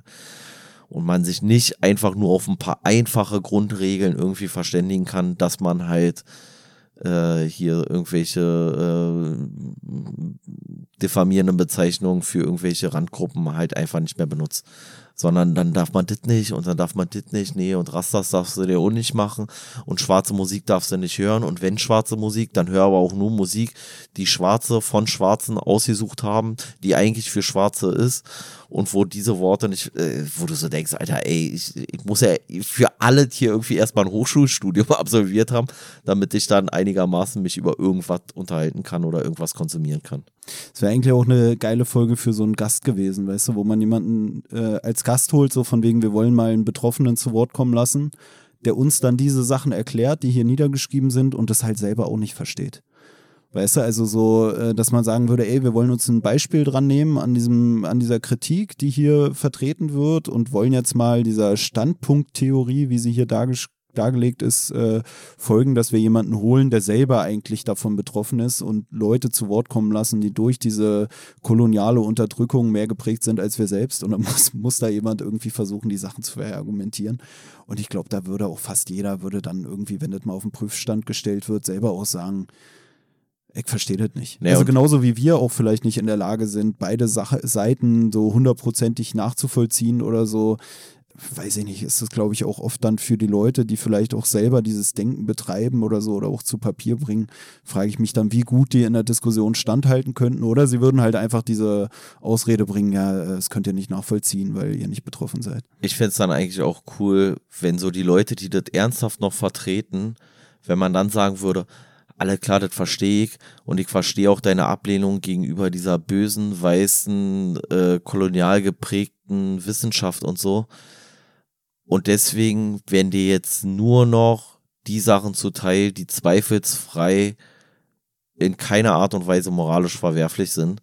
Also, weiß ich nicht was. Penicillin hat ein Weißer erfunden, das kriegst du nicht mehr. Du kriegst jetzt hier schön so den komischen Kräutersud irgendwo aus, dem, aus Südamerika oder sowas und das ist jetzt seine Medizin gegen, gegen alles oder was weiß ich was und lässt die einfach nicht mehr partizipieren an allen wissenschaftlichen Errungenschaften, die nicht von äh, Leuten außerhalb der europäischen äh, Universitäten da irgendwie gemacht wurden oder so. Weißt du, was du so sagst den Krankenhaus? Nee, ist nicht für dich keine Operation. Hat kein Afrikaner erfunden, Pech gehabt. Naja, das ist ja das, was ich auch schon meinte, dass das ja auch bei diesen ja, esoterischen Geschichten, die hier, finde ich, in Deutschland auch äh, stärker mittlerweile ja, vertreten ja. sind, genauso auch. Nee, aber auch einfach so sagen, so, oute dich. Du bist der Meinung, das hat alles keine Relevanz. Aber freiwillig kannst du ja sowieso machen, was du willst aber dann sei auch so konsequent und dann nutzt es nicht so, weißt du? Dann fahr nicht mit dem Auto, fahr nicht mit dem Zug, fahr nicht mit, flieg nicht mit dem Flugzeug, zieh dir nicht irgendwie die Nike-Turnschuhe an oder sonst was. Das ist alles hier irgendwie Herrschaftsinstrument oder so. Aber naja. Naja, das ist ja das, was ich auch schon meinte und was hier ja auch angesprochen wurde mit diesen Klassenunterschieden, dass man sich denkt, dass die Leute vielleicht dann oft oder dass, dass es da um Leute geht, die weniger privilegiert vielleicht wirklich sind, aber dass man sich fragt, ob die nicht eigentlich, wenn sie dann in der höheren Position wären, das System so beibehalten wollen würden, wie es ist. Weißt du, erstmal so einen machen auf, oh, ist alles so scheiße hier und äh, ich bin äh, minder privilegiert oder so. Und wenn du dann aber erstmal dann da angekommen bist, wo du ankommen willst in unserem kapitalistischen System, sage ich mal, ob du dann nicht zufrieden damit bist, wie es jetzt ist und dann das Ganze weiter fortbestehen lassen willst. Weißt du, also dass du für deine äh, ja, schlechten Umstände irgendwie das System verantwortlich machst und äh, wir müssen was ändern, aber sobald du dann selber äh, in einer privilegierten Stellung bist, bist du auf einmal völlig zufrieden mit der ganzen Geschichte, obwohl immer noch ein Großteil der Menschen in diesen Strukturen leben, die du ja, als es dir selber nicht so gut ging, identifiziert hattest. Und das ist ja das, was hier diese ähm, Mirananda, glaube ich, auch dann meinte, dass man sich äh, auf diese Identitätssache so krass fokussiert und so diese Klassenunterschiede in den Hintergrund rückt. Und die Leute, die sich jetzt irgendeiner identitären Gruppe zuordnen, sobald die dann selber nicht mehr ähm, minder privilegiert sind, ist dann für die, glaube ich, das Thema so ein bisschen dann vielleicht auch beendet. Obwohl die ja eigentlich feststellen müssten, dass sie, obwohl sie der, der, weiß ich nicht, der dunkelhäutigen Gruppierung zuzuordnen sind, jetzt nicht mehr in der Gesellschaft irgendwie schlechter situiert sind als die anderen. Und da müssen die eigentlich realisieren, dass es eigentlich um Klassenunterschiede geht und nicht um Schwarz und Weiß. Ja, und wenn du so ein schlechtes Gewissen hast, so, weil du als Weißer hier in Mitteleuropa einfach so krass privilegiert bist, ey, dann gib doch einfach deinen ganzen Besitz auf, so, und geh irgendwo nach Eritrea, so, und werd da Schuhputzer, damit du so dein schlechtes Gewissen so ein bisschen kompensieren kannst, so. Das will ja auch keiner, es will ja keiner auf seine Privilegien verzichten, so richtig. Also glaube ich so, weißt du. Also dann geh doch irgendwo anders hin und verzichte einfach auf alles. Das steht dir doch frei kannst dich auch in den Dienst begeben von einem dunkelhäutigen Menschen oder sowas oder von einem Asiaten oder sonst was, den ganzen Besitz überschreiben aus schlechtem Gewissen. Das sehe ich jetzt ja auch nicht, dass die Leute das machen. So, weißt du? Also die lassen es sich ja auch dann irgendwie so ein bisschen gut gehen und kritisieren dann von oben aus ihrem komischen Elfenbeinturm irgendwelche Sachen und fühlen sich da dadurch so ein Stück weit erhaben, aber ja, bis sie irgendwann ja. feststellen, dass sie mit ihrem Studiengang na, nach Abschluss des Studiums eigentlich kein Geld verdienen können. Ne? Ich glaube, es ist auch sowas, so im Studium ja. bist du so voll motiviert, so, oh ja, hier und dit und dit und dit und kriegst da deine guten Noten für deine kritischen Texte, die du zu Papier bringst. Und dann bist du fertig und merkst auf einmal, okay, jetzt interessiert das sich keiner, keiner mehr, mehr, dafür, was ich zu Papier bringe, weil die äh, Stellen am Lehrstuhl sind auch begrenzt und äh, mit, meinen, mit meinen Kompetenzen in Anführungsstrichen, kann ich jetzt auch kein groß bei. Ja, gut, jetzt, weißt du, so während, ich glaube, während des Studiums bist du so voll motiviert und ah ja, und wir müssen alles ändern ja, und danach merkst du auf einmal, wie scheiße es dir eigentlich erst geht, weil du auf einmal merkst, du hast vielleicht was gelernt, was nirgendwo gefragt ist, so. Ja, weil es auch einfach Müll ist. Vor allem international, so. Dann ja. geh, mal, dann geh mal irgendwie, ja. so, jetzt setze ich mich aber ein. Dann ich sagen glaub, die Leute auch so, ja, was kannst du denn eigentlich? Ich glaube auch, also das ist ja auch ein Diskurs, der eher aus Europa kommt und äh, aus dem, aus dem US-amerikanischen Bereich oder sowas. Aber ich glaube, es interessiert halt auch sonst überhaupt gar keinen. Weißt du, also ich glaube nicht, dass die Iraner den ganzen Tag darüber philosophieren, wie sie von irgendwelchen europäischen Machtstrukturen da irgendwie gar nicht imstande sind, eine eigene Kultur zu entwickeln. Das glaube ich nicht, dass die Iraner so über sich denken. Ja, für mich ist ja der Widerspruch schon immer da erkenntlich, wo Leute sich darüber beschweren, dass äh, diese Sachen hier zum Beispiel vorherrschend sind, während sie aber im Land leben, wo man so eine Forschungszweige da auch äh, billigt und sowas, weißt du, und respektiert ja, ja, ja, und anerkennt. Ja, ja, also das ist ja immer also, so. Also immer so diese, diese übermächtige Gesellschaftsstruktur, die an den Umständen unbedingt festhalten will, gleichzeitig aber den Kolonialismus inzwischen ablehnen und gleichzeitig dir erlaubt, dass du gegen dieses krasse Machtsystem, was ja angeblich existiert, mit deiner ganzen Scheiße da vorgehen kannst. Es ist nee, komplett inkonsistent. Das ist ja für mich auch bei diesem ganzen Queer-Ding und so, wenn man guckt, hier in, in Deutschland oder in westlichen Kulturen ist das so ein Riesenthema, wird äh, viel diskutiert und, und, und, und, und. Und allein wie viele Leute sich dann auch als irgendwas dann da wieder identifizieren und so spricht für mich ja schon dafür, dass es hier nicht so krass unterdrückt ist, diese Sache, wie in anderen Kulturen, weil die Leute hier in der Lage sind, sich dazu irgendwie überhaupt zu positionieren oder zu äußern oder als irgendwas zu identifizieren. Und da, und das habe ich dir ja auch schon mal gesagt, ist für mich dann auch das Ding, dass ich so sage, ist dann auch schon wieder interessant, dass ich äh, glaube, das ist jetzt keine hundertprozentig wissenschaftlich belegte Feststellung, dass ich glaube, dass hier auch in Deutschland sich mehr Leute mit äh, europäischen Wurzeln sozusagen in der Familienhistorie ähm, zum Beispiel bei diesem ganzen Queer-Ding irgendwie als das andere Geschlecht identifizieren, als zum Beispiel Leute mit einem äh, muslimischen Background oder so. Weißt du, wo man ja auch wieder sagen könnte, ja gut, wie, also. Ja, was ich, was ich eigentlich fast noch bescheuerter finde, ist so, also sowohl diese Queer-Theorie, die im nächsten Kapitel hier angesprochen wird, die wir jetzt aber nicht so zeitnah wahrscheinlich besprechen werden, ähm, als auch dieser Postkolonialismus entstammen ja beide dem Postmodernismus.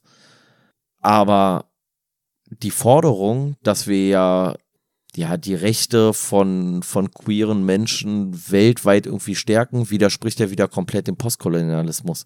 Also du kannst das gar nicht beiden recht machen, weißt du? Wenn du dich jetzt für die Rechte von Homosexuellen im Iran stark machst, dann würden dir die Postkolonialisten sagen so, ey, das geht dich aber gar nichts an, was im Iran ist und alles, was im Iran schief geht, ist sowieso eigentlich deine Schuld, deswegen halte ich da raus.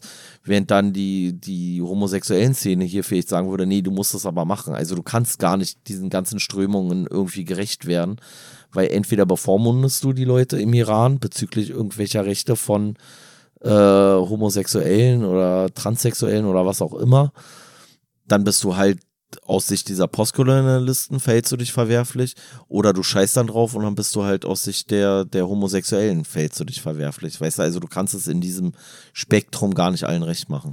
Naja, das meine ich ja. Du hast so dieses Feindbild des alten weißen Mannes, dessen Kind aber eher sich irgendwie zum Beispiel als das andere Geschlecht identifizieren kann, ohne familiäre Repressionen zu erwarten als zum Beispiel ein Kind aus, weiß ich nicht, wie ich schon meinte, so dann im, im Durchschnitt, sage ich mal, einer wahrscheinlich muslimischen Familie, die in Deutschland lebt, wo es, glaube ich, eher zu Problemen kommt. Gleichzeitig macht man aber die ganze Zeit so einen auf die, die, also wenn es so um diese Intoleranz geht, dann geht es immer nur um die äh, Rechten, sage ich mal, wo man dann auch weiße Menschen eigentlich äh, mit bezeichnen will oder um Männer und bla. Und ich denke mir so, ey, es ist eigentlich viel ähm, komplexer, die ganze Thematik. Oder man lässt bestimmte Gruppen raus aus diesem komischen Diskriminierungskreis oder so, weil man sagt, ja, okay, aber die sind ja auch diskriminiert und deswegen können wir darüber nicht reden, weil eigentlich ist ja nur der weiße Mann nicht diskriminiert.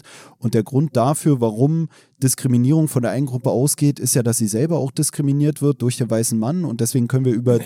die Diskriminierung, die von der Gruppe ausgeht, nicht reden, weil eigentlich ist ja alle Diskriminierung begründet im weißen Mann. Und das ist ja eigentlich auch schon wieder dieses ja. Postkoloniale. So, ich, ich würde auch denken, dass in aller Regel in Mitteleuropa es wahrscheinlich so unproblematisch ist wie in wenigen anderen Teilen der Welt, ohne dass ich das jetzt irgendwie da belegen kann, aber es wäre jetzt meine Vermutung. Ähm, wenn es darum geht, interkulturelle Beziehung oder interreligiöse Beziehung. Also es interessiert doch hier keine Fotze, Alter, ob du mit einem Katholiken zusammen bist oder mit einem Protestanten. In den meisten Fällen interessiert es auch nicht, ob dein Partner dann irgendwie irisch ist oder ob der vielleicht aus Papua-Neuguinea kommt oder sonst irgendwas. Ich glaube, da hast du hier in Deutschland oder in Frankreich oder Großbritannien weniger Repression zu erwarten, als wenn du jetzt irgendwo, weiß ich nicht, ey, im Iran oder in einem arabisch geprägten Land oder sowas oder keine Ahnung. Ja. Wäre eine Vermutung, aber ist auch real. Nee, ist, ähm, ist ja, ähm, glaube ich, auch so. Ja, aber das ist ja keine Wissenschaft, war. Also außer man ist Postkolonialist, also, und dann wäre die Vermutung schon die reine Wissenschaft. Egal. Äh, ich würde jetzt hier Feierabend machen. Jo. Nächstes Thema hier in dem Buch wäre queere Theorie. Aber ich glaube, das muss wirklich erstmal eine Weile sacken. ja. Schwieriges Thema, schwierig zu durchsteigen.